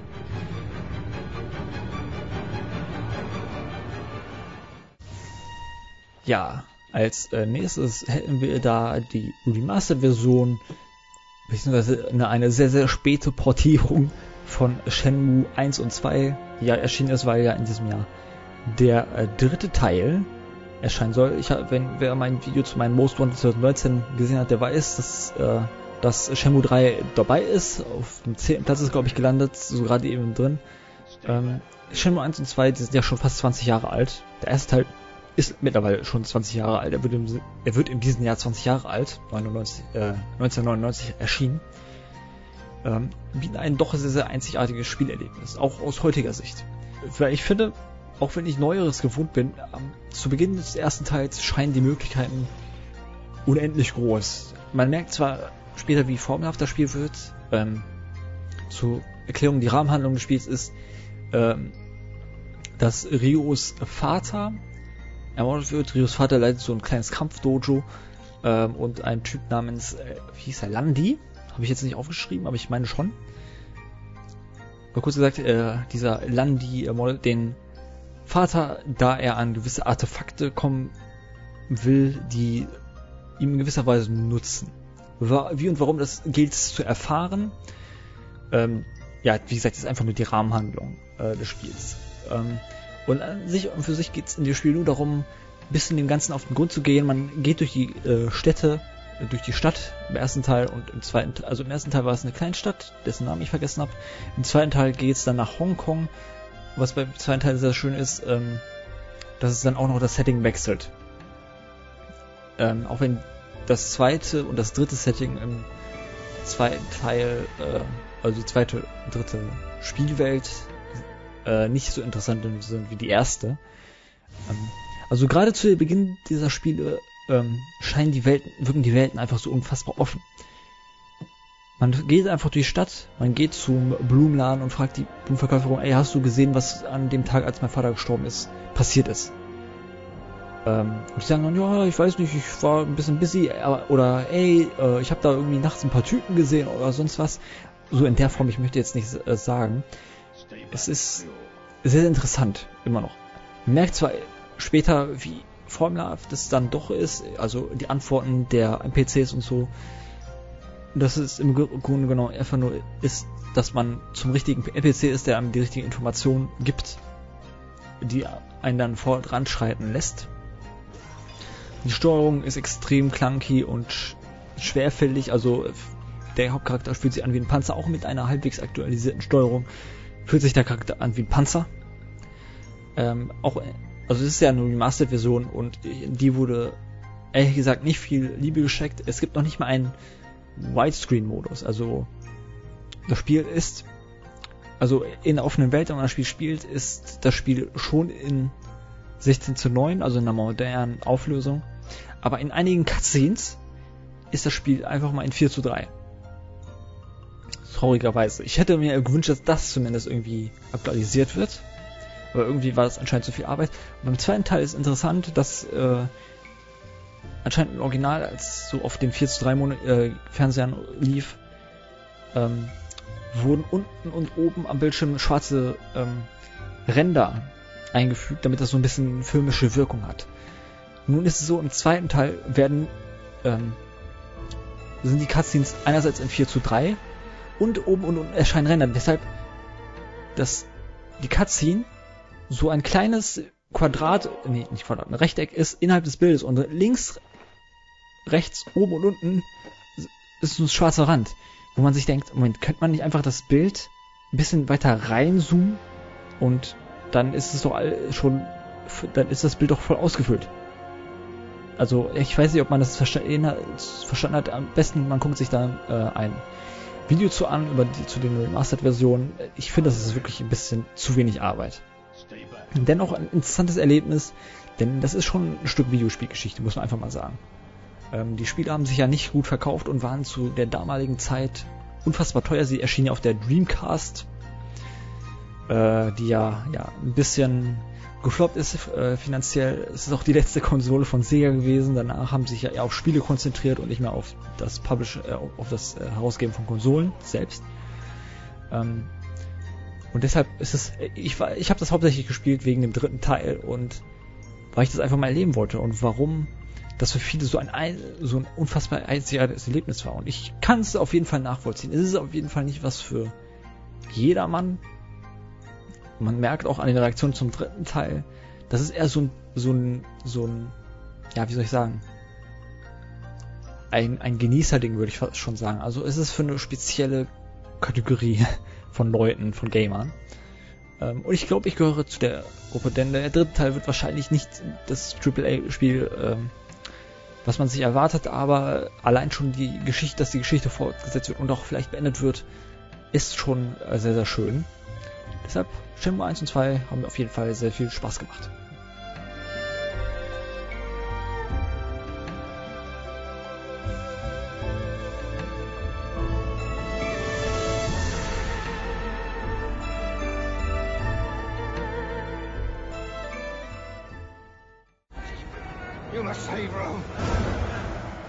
Ja, als nächstes ein Spiel, äh, was ich extrem schnell abhaken möchte. Rise Son of Rome habe ich gespielt, weil es irgendwie zu 5 Euro zur Verfügung stand. Ich war daran interessiert, weil ich wusste, gehört habe, dass es eigentlich, das war ja ein Xbox One Release Spiel. Ich habe es auf dem PC gespielt. Und es wurde ja, es wurde schnell klar, dass es eine, eine Art Grafikdemo war, ein Grafikblender. Und ich habe es selbst gespielt und äh, ich mach's kurz. Es ist ein Grafikblender, es hat eine extrem, extrem nicht, aber eine durchaus langweilige Geschichte das Kampfsystem ist okay. Ja, kann man machen. Würde ich eine Wertung geben, was ich eigentlich nicht mache, aber würde ich eine Wertung geben, würde ich einfach sagen 6 von 10. Ich glaube, das sagt ziemlich gut, äh, ziemlich viel über Spiel. Kommen wir als nächstes zu Brutal Legend. Was ein Spiel ist, das ich hauptsächlich wegen der Musik gespielt habe, ist äh, thematisiert ja so ein bisschen Metal-Musik äh, in so einem fiktiven Setting. Ähm, und ich mag eigentlich nicht so, bin nicht so der große Metal-Freund, aber hier im Spiel hat es für mich sehr, sehr gut funktioniert. Es hat ein Open-World-Spiel, die in Ordnung ist. Es ist so ein Spiel, es ist ein Spiel von 2008.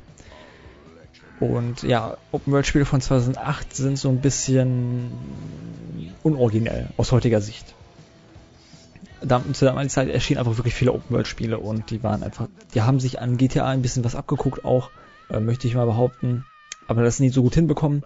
Deshalb, äh, die World ist okay. Die, die Geschichte und die Charaktere machen das echt ganz cool. Auch, dass man, man spielt einfach mal den Schauspieler Jack Black. Also, es ist nicht wirklich er als namentlich genannt, aber er spricht den Synchron und was so die Charakterzüge angeht, merkt man, das ist einfach wirklich sehr viel der echte Jack Black. Der ist ja, Jack Black ist ja auch in einer Band drin, Tenacious D, und das nimmt, das parodiert auch so viel aus diesem Musikgenre, allein schon Auftritte von jemandem wie äh, Lemmy Kilmister oder oder Ozzy Osbourne, die sind einfach super cool. also äh, wirklich sehr, sehr schönes Erlebnis, hat mir sehr viel Spaß gemacht. Dream Job.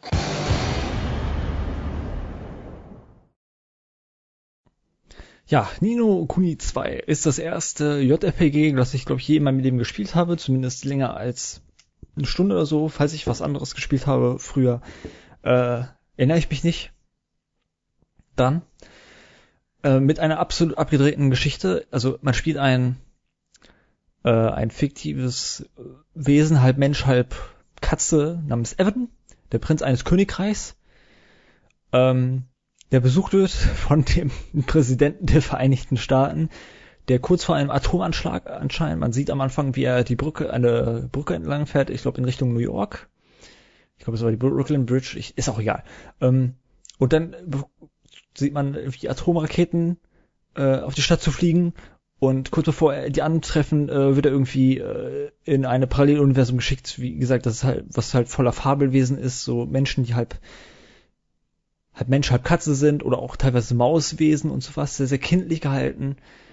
Ähm, also unfassbarer Bullshit, einfach nur, aber sehr sympathisch äh, in seiner Bullshit-Tigkeit, falls man so sagen kann. Ich habe den ersten Teil nicht gespielt tatsächlich, weil der nur auf der PS3 erschienen ist. Dieser Teil erschien auch auf dem PC, deshalb habe ich den dort gespielt.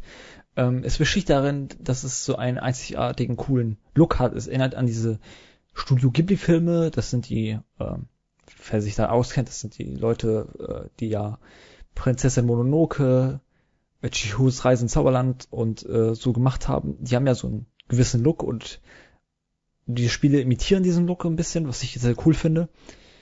Äh, und ja, in diesem Spiel geht es ja darum, dass man den ähm, Prinz Evan spielt, der von ein, seinen Maushandlangern verraten wird ich, ja, wobei ich sollte nicht so viel auf die Geschichte eingehen. Auf jeden Fall, sein Königreich wird von einer fremden Gruppierung übernommen. Und statt dass man das Königreich wieder über, übernimmt, äh, baut man sich das eigene König, ein eigenes neues Königreich auf, was das Königreich ist, was alle Königreiche vereint und sehr, sehr viel, sehr, sehr kindlich, mit ah, viel Friede und sonst was. Ähm, man muss die einzelnen Königreiche der Welt verbünden. Was ich kritisieren würde, ich, wie gesagt, ich, das ist mein erstes JRPG. Es gibt da wahrscheinlich sehr, sehr große Kenner. Ich würde da, ähm, deshalb wird, äh, gebt nicht so viel auf meine Worte. Was ich ein bisschen schade fand, ist, es gab zu wenig Cutscenes, beziehungsweise es gab zu wenig vertonte Dialoge. Es sind dann viel, es ist viel von den Dialogen, wo einfach nur, man sieht die Charakter und man sieht unten die Textbox, die so, wo langsam die, äh, wo Text äh, erscheint.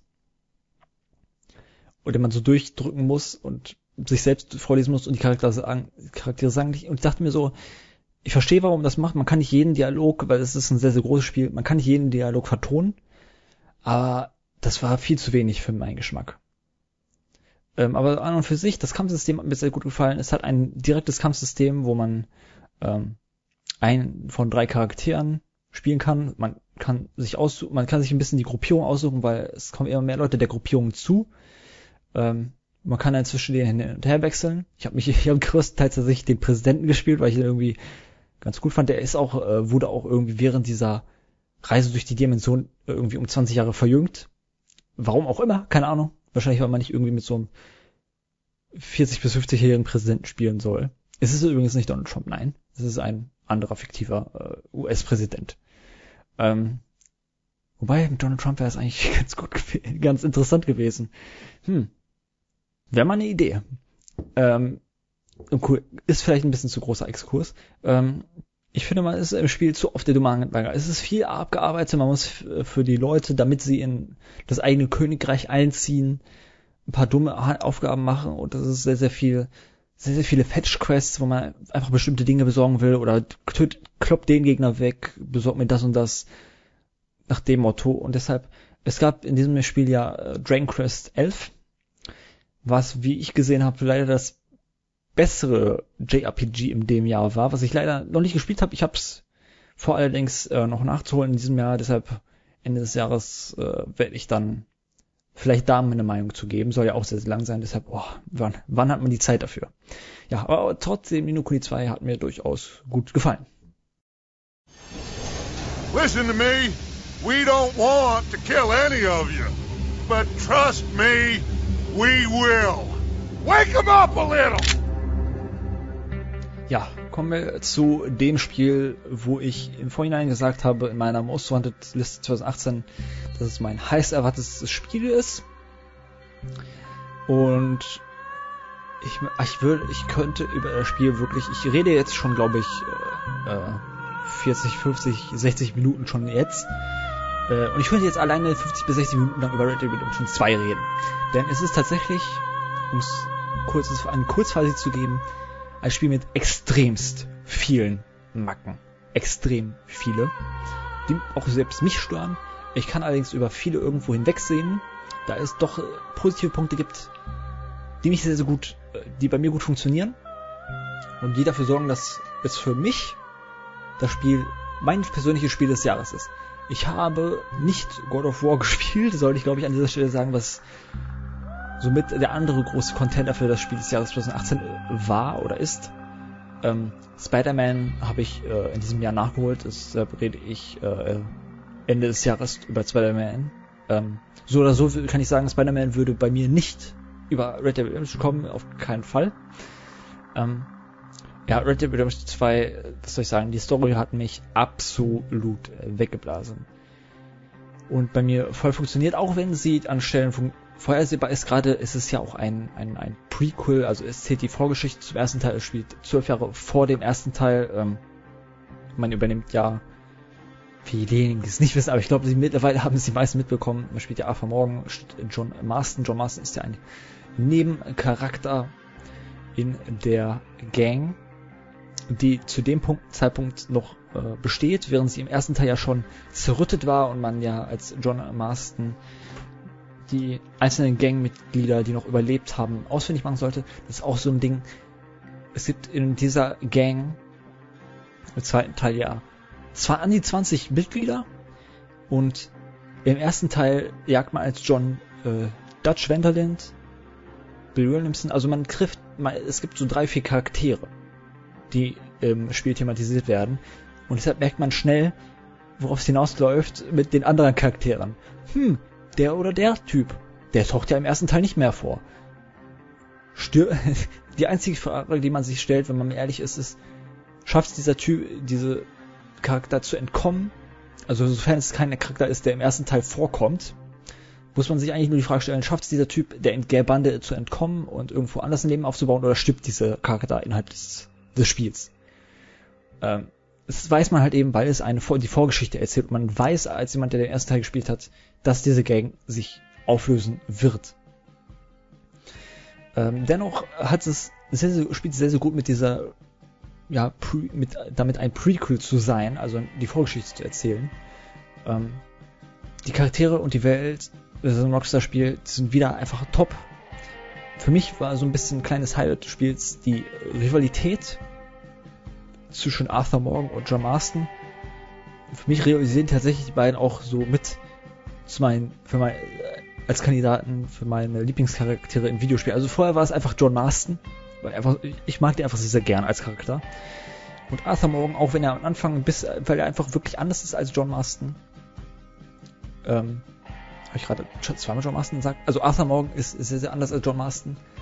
Ähm, viel, viel, ja, während John Marston zu Beginn des ersten Red Dead Redemption Teils schon ein, er hatte ja schon seine Redemption, er war schon ein an und für sich guter Charakter, man konnte zwar auch böse Sachen machen im Spiel, aber in der Story war, innerhalb der Story war John Marston ein guter Charakter. Deshalb diese, der Redemption-Teil, die, die Erlösung, dass man sich zum Guten wendet, im ersten Teil war eigentlich gar nicht gegeben. John Marston war von Anfang an ein sympathischer, guter Charakter. Während anfangs Arthur Morgan einfach wirklich, ich kann verstehen, wenn die Leute unsympathisch finden. Es gibt auch ein paar Leute, die das Spiel einfach nicht durchgespielt haben, weil das Spiel ist einfach fucking ewig lang. Ähm, Arthur Monk ist aber, muss man sagen, vielleicht nicht der sympathischere Charakter, aber der durchaus tiefgründigere Charakter von den beiden, würde ich sagen. Ich, finde einfach beide aus unterschiedlichen Gründen ähnlich gut, nur das zu sagen. Und ich finde die Dynamik, die sie im zweiten Teil haben, sehr, sehr interessant.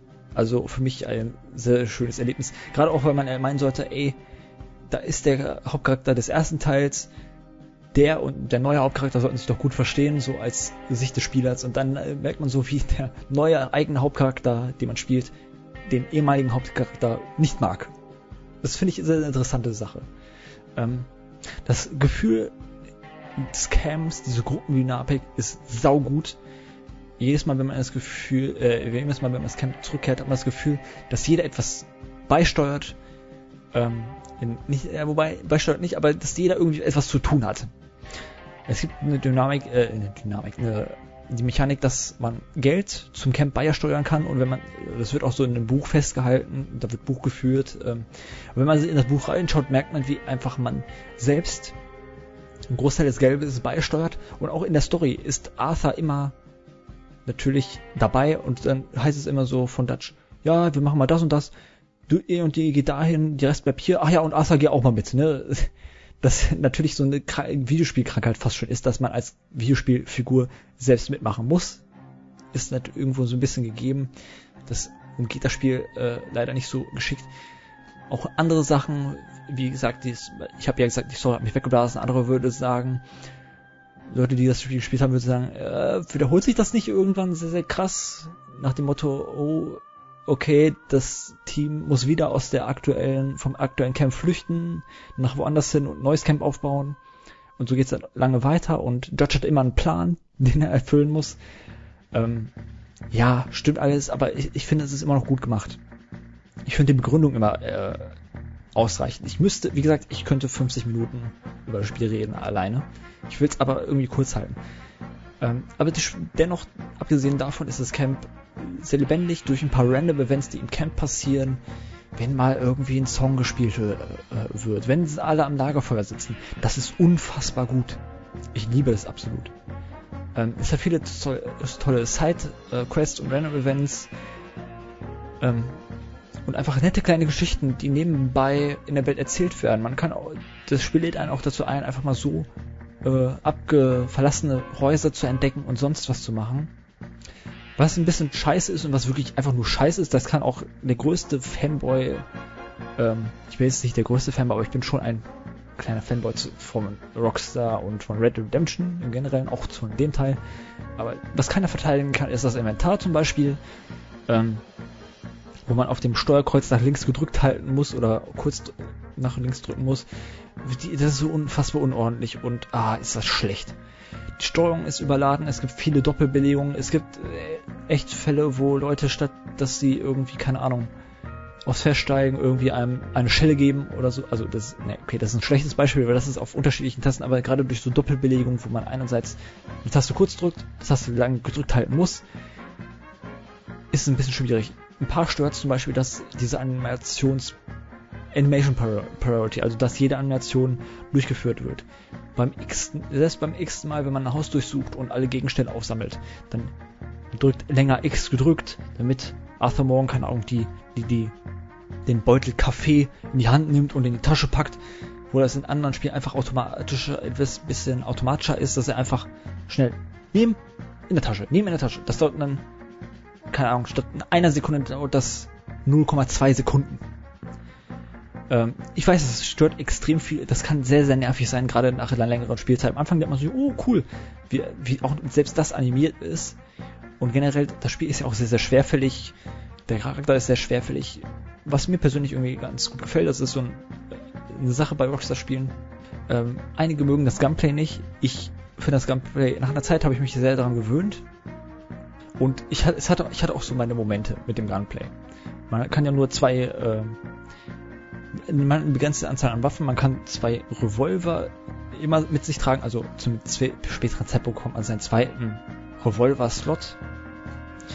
Also zwei kleine Waffen, sollte ich eher sagen, Pistolen, Revolver, abgesägte Schrotflinte und dann noch zwei Slots für größere Waffen, die man bei sich tragen kann. Ähm, also Shotgun, Flinte und Sniper oder so. Und man kann immer nur zwei davon tragen, muss man sich entscheiden, ah, nehme ich jetzt die Shotgun, nehme ich jetzt die Sniper oder nehme ich jetzt die mittlere Mittelrange Flinte. Ähm, kann nerven, man muss sich das ja immer von dem Pferd holen, weil das Pferd ja aus irgendeinem Grund ein unendliches Inventar hat, man selbst aber nicht. Ähm, das finde ich eigentlich ganz okay, man muss immer überlegen, manchmal kommt es auch zu blöden Situationen, von wegen, ähm, oh shit, jetzt beginnt eine Schießerei, aber oh, ich muss eigentlich zum Pferd, weil ich habe jetzt nur meine Revolver. Ich bräuchte eigentlich was für eine längere Distanz, aber nee, fuck, das Pferd rennt ja weg, weil eine Schießerei losgeht und die Schüsse äh, das Pferd weglocken. Weil das Pferd Angst hat vor den Schüssen. Da denkt man sich im ersten Moment, oh, ist das irgendwie nervig. Aber irgendwie ist es dann cool, dann denkt man sich so, ja fuck it, jetzt muss ich halt damit klarkommen, dass ich jetzt nur den Revolver habe. Und das sorgt auch für so seine Momente für mich. Ähm, auch eine Sache, die stört. Ich muss jetzt viel über Sachen reden, die einfach nicht gut sind. Ähm, das Kopfgeldsystem ist viel zu streng. Man kann einfach, wenn man Kopfgeld hat in einem gewissen Territorium des Spiels, ist es in so unterschiedliche Bereiche eingeteilt, da kann man dort keine Mission machen und man muss erstmal das Kopfgeld bezahlen und man bekommt unfassbar schnell Kopfgeld. Wenn man eine Schlägerei statt Kopfgeld. Wenn man, keine Ahnung, einen Zug ausrauben will, was ja eine, durchaus eine Aktivität im Spiel ist. Kopfgeld. Und da kann man ja nicht weitermachen in der Story. Und man wird eigentlich ein bisschen dazu gezwungen, gut zu sein. Also zumindest würde ich das so sagen. Man kann auch gut damit klarkommen, hier und da mal so ein bisschen sein Kopfgeld zusammen äh, zu sammeln durch kein Ausrauben von Geschäften und sonst was, um das trotzdem zu bezahlen und irgendwie gut durchzukommen, aber dennoch, man wird einfach ein bisschen dazu gedrängt, gut zu sein, was ein bisschen sich mit der Story beißt, weil Arthur Morgan zumindest am Anfang des Spiels sehr böse ist, sag ich mal. Also nicht böse, aber eine andere Art von Gangster, nicht der Robin Hood, sondern eher so der, ja, einfach der Fiesling. Äh, auch das Ehresystem ist absolut unausgearbeitet.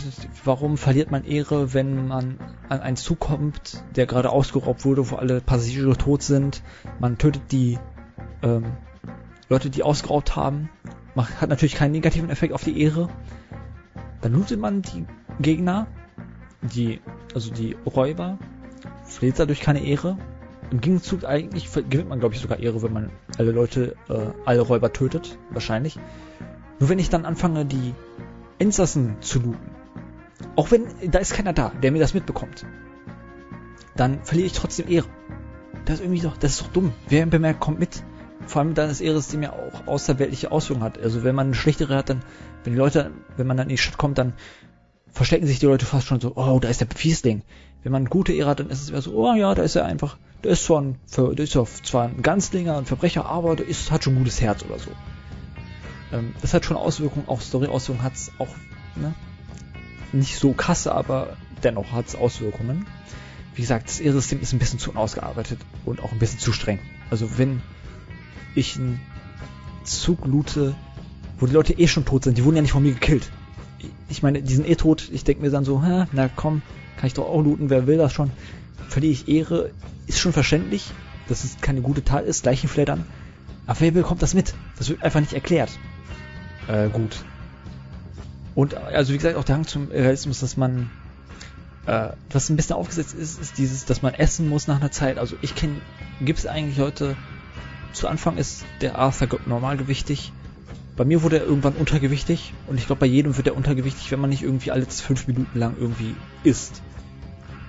Und ich habe immer nur dann gegessen, wenn es wirklich notwendig war. Äh, das Tragelimit ist so ein bisschen gekünstelt. Ähm, nicht gekünstelt, eigentlich nicht gekünstelt, aber ne, man kann sich an diesem Realismusdrang stören. Auch die, wie gesagt, die ausführlichen Animationen, die nerven auch irgendwann. Dennoch, ich kann sagen, diese Welt, diese vielen Kritikpunkte mach, werden weggemacht von, mir macht das Gameplay beispielsweise ja auch Spaß, ähm, aber hauptsächlich werden die weggemacht von der Welt, diesen Nebengeschichten, den Charakteren und diesem, ich möchte sagen, das große Ganze, auch wenn das schwammig ist. Und ich möchte an dieser Stelle es belassen, ich, ich müsste eigentlich irgendwie bei Gelegenheit nochmal das Spiel durchspielen und Videos zu machen und ein bisschen meine Faszination für dieses Spiel erklären, weil ich, ich es hat so unfassbar viele Macken. Äh, ich habe einfach wirklich, wirklich eins, merkwürdige Beziehung zu dem Spiel, weil ich bin ja ein Fan und andere Fans verdrängen, wie ich das auf YouTube gesehen habe, diese Kritik und beleidigen auch dann ein bisschen so die Leute, die die, die Spiele kritisieren. Es hat ja auch hohe Wertungen bekommen, was ich weird finde, weil es gibt auch sehr, sehr viel Kritik im Internet. Ähm, also es wird nicht so einschließlich gut aufgenommen und es ist auch nicht so die Fortsetzung, die man sich erwartet hat. Ich hätte erwartet, oh, das wird jetzt mein neues Lieblingsspiel. Was mein Lieblingsspiel ist, weiß ich nicht. Äh, ich glaube, es ist immer noch der erste Teil, aber das ist auch eines meiner Lieblingsspiele wie gesagt, selbst obwohl ich durchaus meine Kritik habe, auch als Fan, die ich auch als Fan zugeben kann, und automatisch einfach ein Hater zu sein. Ähm, ja, ich müsste, wie gesagt, ich könnte da 50 Minuten drüber reden. Ich glaube, ich rede jetzt schon 15 Minuten über dieses Spiel, aber ich finde, es ist, es ist notwendig. Ich, ich, es ist halt wirklich mein Spiel des Jahres. Ich habe meine Kritik, wie gesagt, ich wiederhole mich jetzt schon, aber äh, ich liebe es trotzdem. Ich weiß nicht warum, ich liebe es einfach. Es ist schwer zu erklären. Liebe ist schwer zu erklären. Ich glaube, damit kann ich das gut abschließen. Get out here! Stay strong. Stay with me. You have to love yourself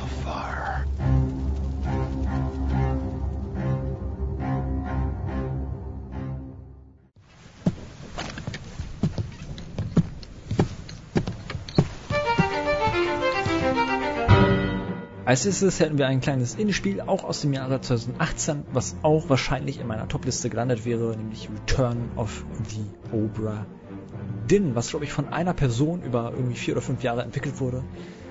Äh, hat einen Artstyle, das gilt glaube ich gefühlt jedes Indie-Game, aber hier noch eher, weil das hat einfach ein Artstyle, der ist wahnsinnig. Also wirklich, wie das aussieht, dieser, ich würde es nicht so sagen, Cell-Shade-Look, äh, ja, ja, sorry. Also nicht direkt ein Cell-Shading, würde ich sagen, aber es hat einfach diesen, diesen alten Charme. Ich weiß es nicht. Ich kann es schlecht erklären. Es geht ja darum, dass man als ein Detective oder so äh, auf ein Schiff, auf einem Schiff landet, ähm, was vor Jahren verschwunden ist, ähm, aber jetzt aus irgendeinem Grund wieder aufgetaucht ist. Ähm, und die Besatzung, man merkt direkt, die ganze Besatzung, 60 Leute oder so, sind alle tot. Und es gilt durch so Rückblicke, man geht so zu den Leichen und wenn man zu den Leichen geht, öffnet sich so eine Uhr ähm, und man sieht den letzten Moment dieser irgendwo Leute und erschließt sich so ein bisschen, es wird nicht durch Cutscenes oder so präsentiert, man sieht nur den Todesmoment ähm, und man weiß nicht die Namen der Leute. Man muss sich erschließen, okay, wer wurde wann von wem auf welche Art und Weise gekillt oder ist durch welchen Unfall äh, ums Leben gekommen oder wie und was. Und es ist interessant, weil man tendenziell, man es fängt an, im Tutorial, im direkten Tutorial sieht man, wie der, die letzte Person auf dem Schiff stirbt. Dann ist es noch relativ einfach, man denkt sich so, ah, okay, der ist deswegen, deswegen gestorben. Ist relativ klar. Und je länger das fortschreitet, desto komplizierter wird es, weil man springt dann irgendwann ein bisschen durch die Zeit und irgendwann hat man das alles gesehen, aber man hat noch nicht alle Leichen identifiziert. Man muss so durch dieses Schiffsregister gucken und gucken, ah, okay, das ist der Kapitän, das ist der erste Offizier, zweite Offizier, das sind alles die Matrosen, das sind die, das sind die äh, Köche und sonst was. Und so durch die kleine, so kleine Hints bekommt man, erfährt man auch durch Dialoge zu Beginn jedes Rückblicks erfährt man so, die, wer was sein könnte und man muss sich das so langsam erschließen. Die Origine ist, die, also man muss sich da ein bisschen, am besten, ich kann das schlecht erklären, am besten man guckt sich da Gameplay zu an. Ähm, die, das ist so eine fantastische, eine fantastische Idee. Boah, ich, ich rede schon so lange, dass äh, ich mich verhaspel. Ähm, es kann ein bisschen anstrengend sein, gerade wenn man einfach nicht weiterkommt. Das war bei mir kurzzeitig der Fall. Und gerade wenn das Spiel dauert zehn Stunden, nach fünf Stunden hat man ein paar Informationen vergessen, die für die Aufklärung eines gewissen Mordes wichtig sein könnten. Und dann eigentlich müsste man sich dann alle, äh, man kann natürlich nochmal sich alte Erinnerungen nochmal anschauen und sich das äh, so erschließen. Ich glaube, hier und da musste ich dann einfach, weil ich merkte, okay, ich komme jetzt einfach nicht weiter. Wenn ich hier jetzt weiterkommen müsste, muss ich mit Minuten bis eine Stunde lang altes Material, äh, alte Informationen nochmal anschauen. Da habe ich dann nachgeguckt, aber in anderen Fällen habe ich nach Minuten des Grübelns bin ich dann selbst drauf gekommen. Man muss auch ein bisschen probieren, man muss auch ein bisschen. Teilweise ist es dann so, dass man einfach nach diesem K.O.-Verfahren agiert. So, okay, der kann es nicht gewesen sein, der kann es nicht gewesen sein. Aha, das ist der hier. Das ist aber so unfassbar gut. Also wirklich eins meiner Top-Spiele 2018. Sehr empfehlenswert. Ich denn nehmen. Not much keeping them above water, but planks of wood and the grace of God. Only surprise about the Obra Dinn? It's come back. Empty.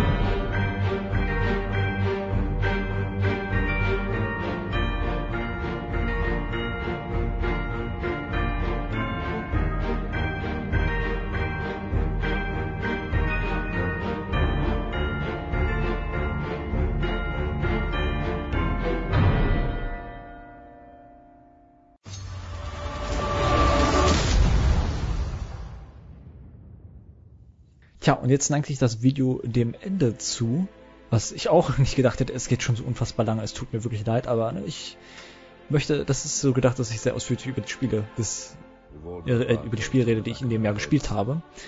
Und ebenfalls äh, gespielt zu Ende des Jahres habe ich Hitman 2. Ist auch in dem Jahr erschienen. Ich habe ja im Jahr davor über Hitman 1 geredet. Ähm, war da eines meiner Top-Titel und auch Hitman 2 ist in diesem Jahr eines meiner Top-Titel des Jahres. Ich fand den ersten Teil ja wahnsinnig gut.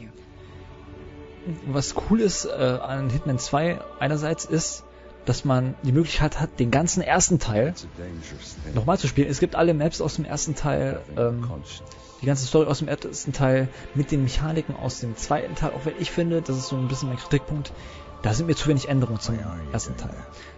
Ähm, es gibt die Änderung, die ist für mich, und es mag sein, dass jemand, der mehr in diesem Spiel drinsteckt, da eher feiner, eher die Feinheiten sieht. Also ich glaube, die Karriere hat sich wahrscheinlich ein bisschen verbessert und sonst was. Die Technik natürlich.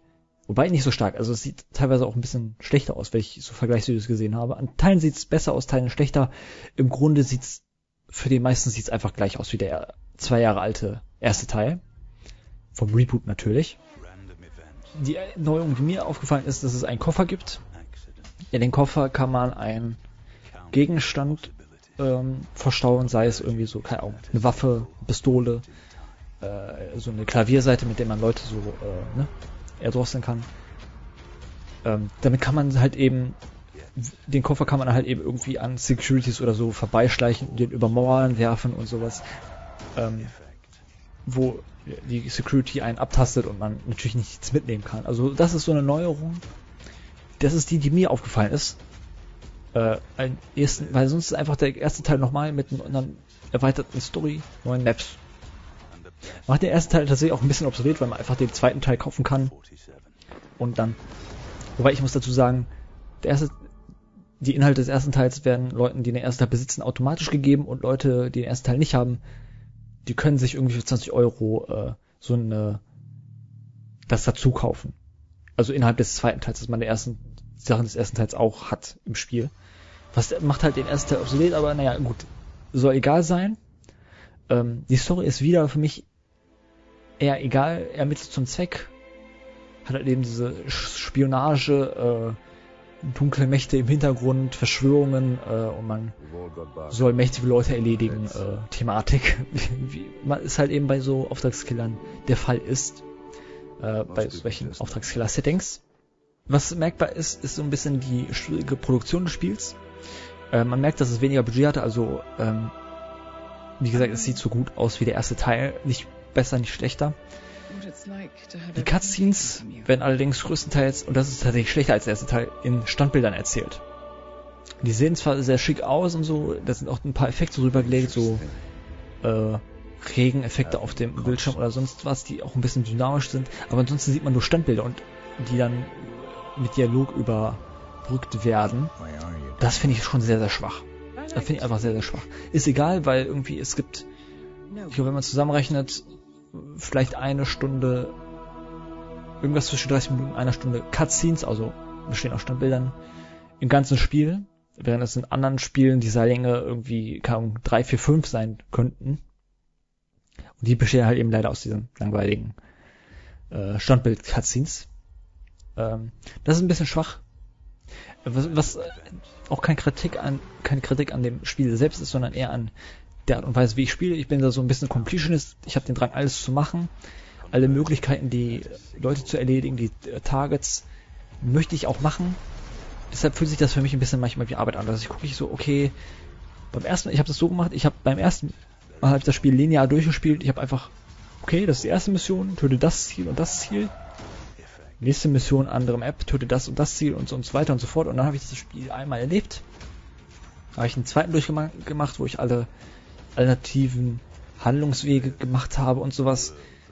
Und das war dann besser. Das, ich hatte das ähnliches Problem mit dem ersten Teil. Das, das wie gesagt, das ist ein, nicht kein Problem des Spiels, sondern eher ein Spiel, Problem von mir, äh, was sich bei dem Spiel bemerkbar halt macht. So oder so, ähm, Hitman dieses, diese tausend Möglichkeiten, wie man Leute erledigen kann. Das ist der Wahnsinn. Also, das bietet kein anderes Spiel und ähm, daher war das für mich einfach auch ein schönes Erlebnis, wie die Leute, die Entwickler immer noch neue Wege finden, auf einzigartige, und, äh, einzigartige, ja, auf einzigartige Arten und Weisen die Targets zu erledigen. Es gibt da ein äh, Beispiel. Es gibt dann, ich möchte das einmal erzählen. Ich hoffe, das ist kein Spoiler, so ein richtiges. Ähm, es gibt irgendwann so ein Target, was so ein alter Mann ist, äh, so 90 Jahre alt, äh, ja, ist sehr, sehr auf ärztliche Hilfe angewiesen und äh, sonst was. Äh, wird aus Gründen, die ich jetzt nicht erwähne, äh, lebt er in einem in so einem Suburb, so einer Kleinstadt äh, und wird heftig bewacht. Und eine Challenge besteht darin, man kann Challenges abschließen, die nicht nur daraus bestehen, die Leute auf einzigartige Weisen zu töten, sondern auch andere Dinge. Ähm, und da gibt es eine Challenge, bereite dem alten Mann einen schönen Tag. Und da muss man, keine Ahnung, da muss man dem einen, man muss sich in das Haus reinschleichen, muss irgendwo einen Muffin klauen, man muss dem einen Muffin auf, in die Küche aufs Tablett legen, muss dem Tee zubereiten, man könnte den Tee vergiften, natürlich, um ihn zu killen, aber nein, man soll dem mal Tee zubereiten, den nicht vergiften, damit er einen schönen Tee hat. Und sonst was, muss die Schlaglöcher in seinem Garten füllen oder so. Ähm, auch die würden eigentlich irgendwie eine Möglichkeit bieten, den zu killen, auf interessanten Arten und Weisen. Wie gesagt, ich möchte es nicht verraten. Und wenn man so ein paar Sachen macht, dann fängt auf einmal an so zu stolzieren, so wie, ein, wie, fast schon wie ein kleines Kind.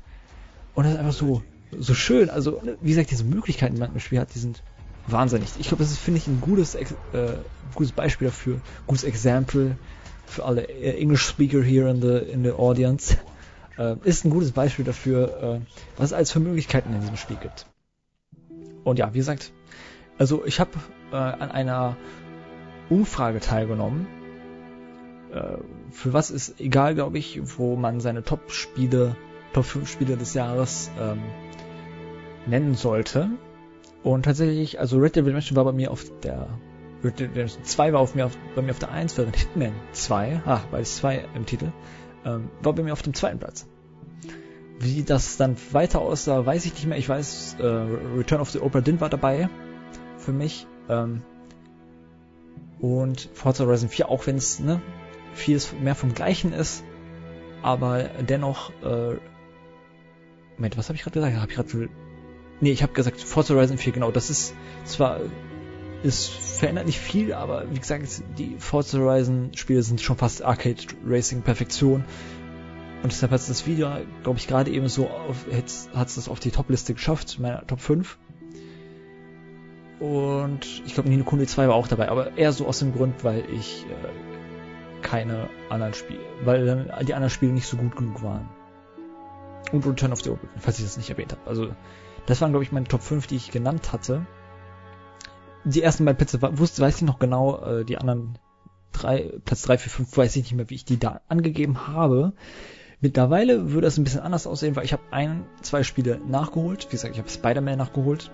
Hätte es wahrscheinlich in die Liste geschafft. Spoiler, es ist aber nicht auf Platz 1 oder 2 geschafft tatsächlich.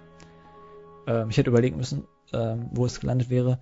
Andere Spiele habe ich immer noch nicht gespielt. Ich habe immer noch nicht God of War gespielt, weil ich einfach keinen Teil der Reihe gespielt habe und deshalb müsste ich erstmal die anderen Teile spielen. Und das war's tatsächlich mit dem Video.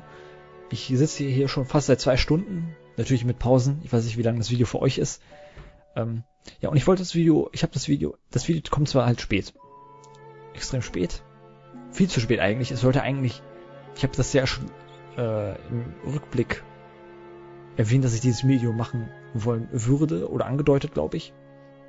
Und ja, durch so ein paar Uni-Sachen, persönliche Sachen habe ich das ein bisschen aufgeschoben und so. Die Kanalumstellung ähm, war so eine Sache, der ich auch gearbeitet habe. Hat dann mehr Zeit beansprucht, als ich gedacht hätte. Und auch mehr Überwindung. Und deshalb hat sich das rausgezogen und ich wollte das, ich will das ein bisschen zur Tradition machen, jedes Jahr die Spiele, die ich nicht ähm, selbst spiele auf dem Kanal, dass ich die nochmal zumindest im Video erwähne äh, und da genauer auf die eingehe.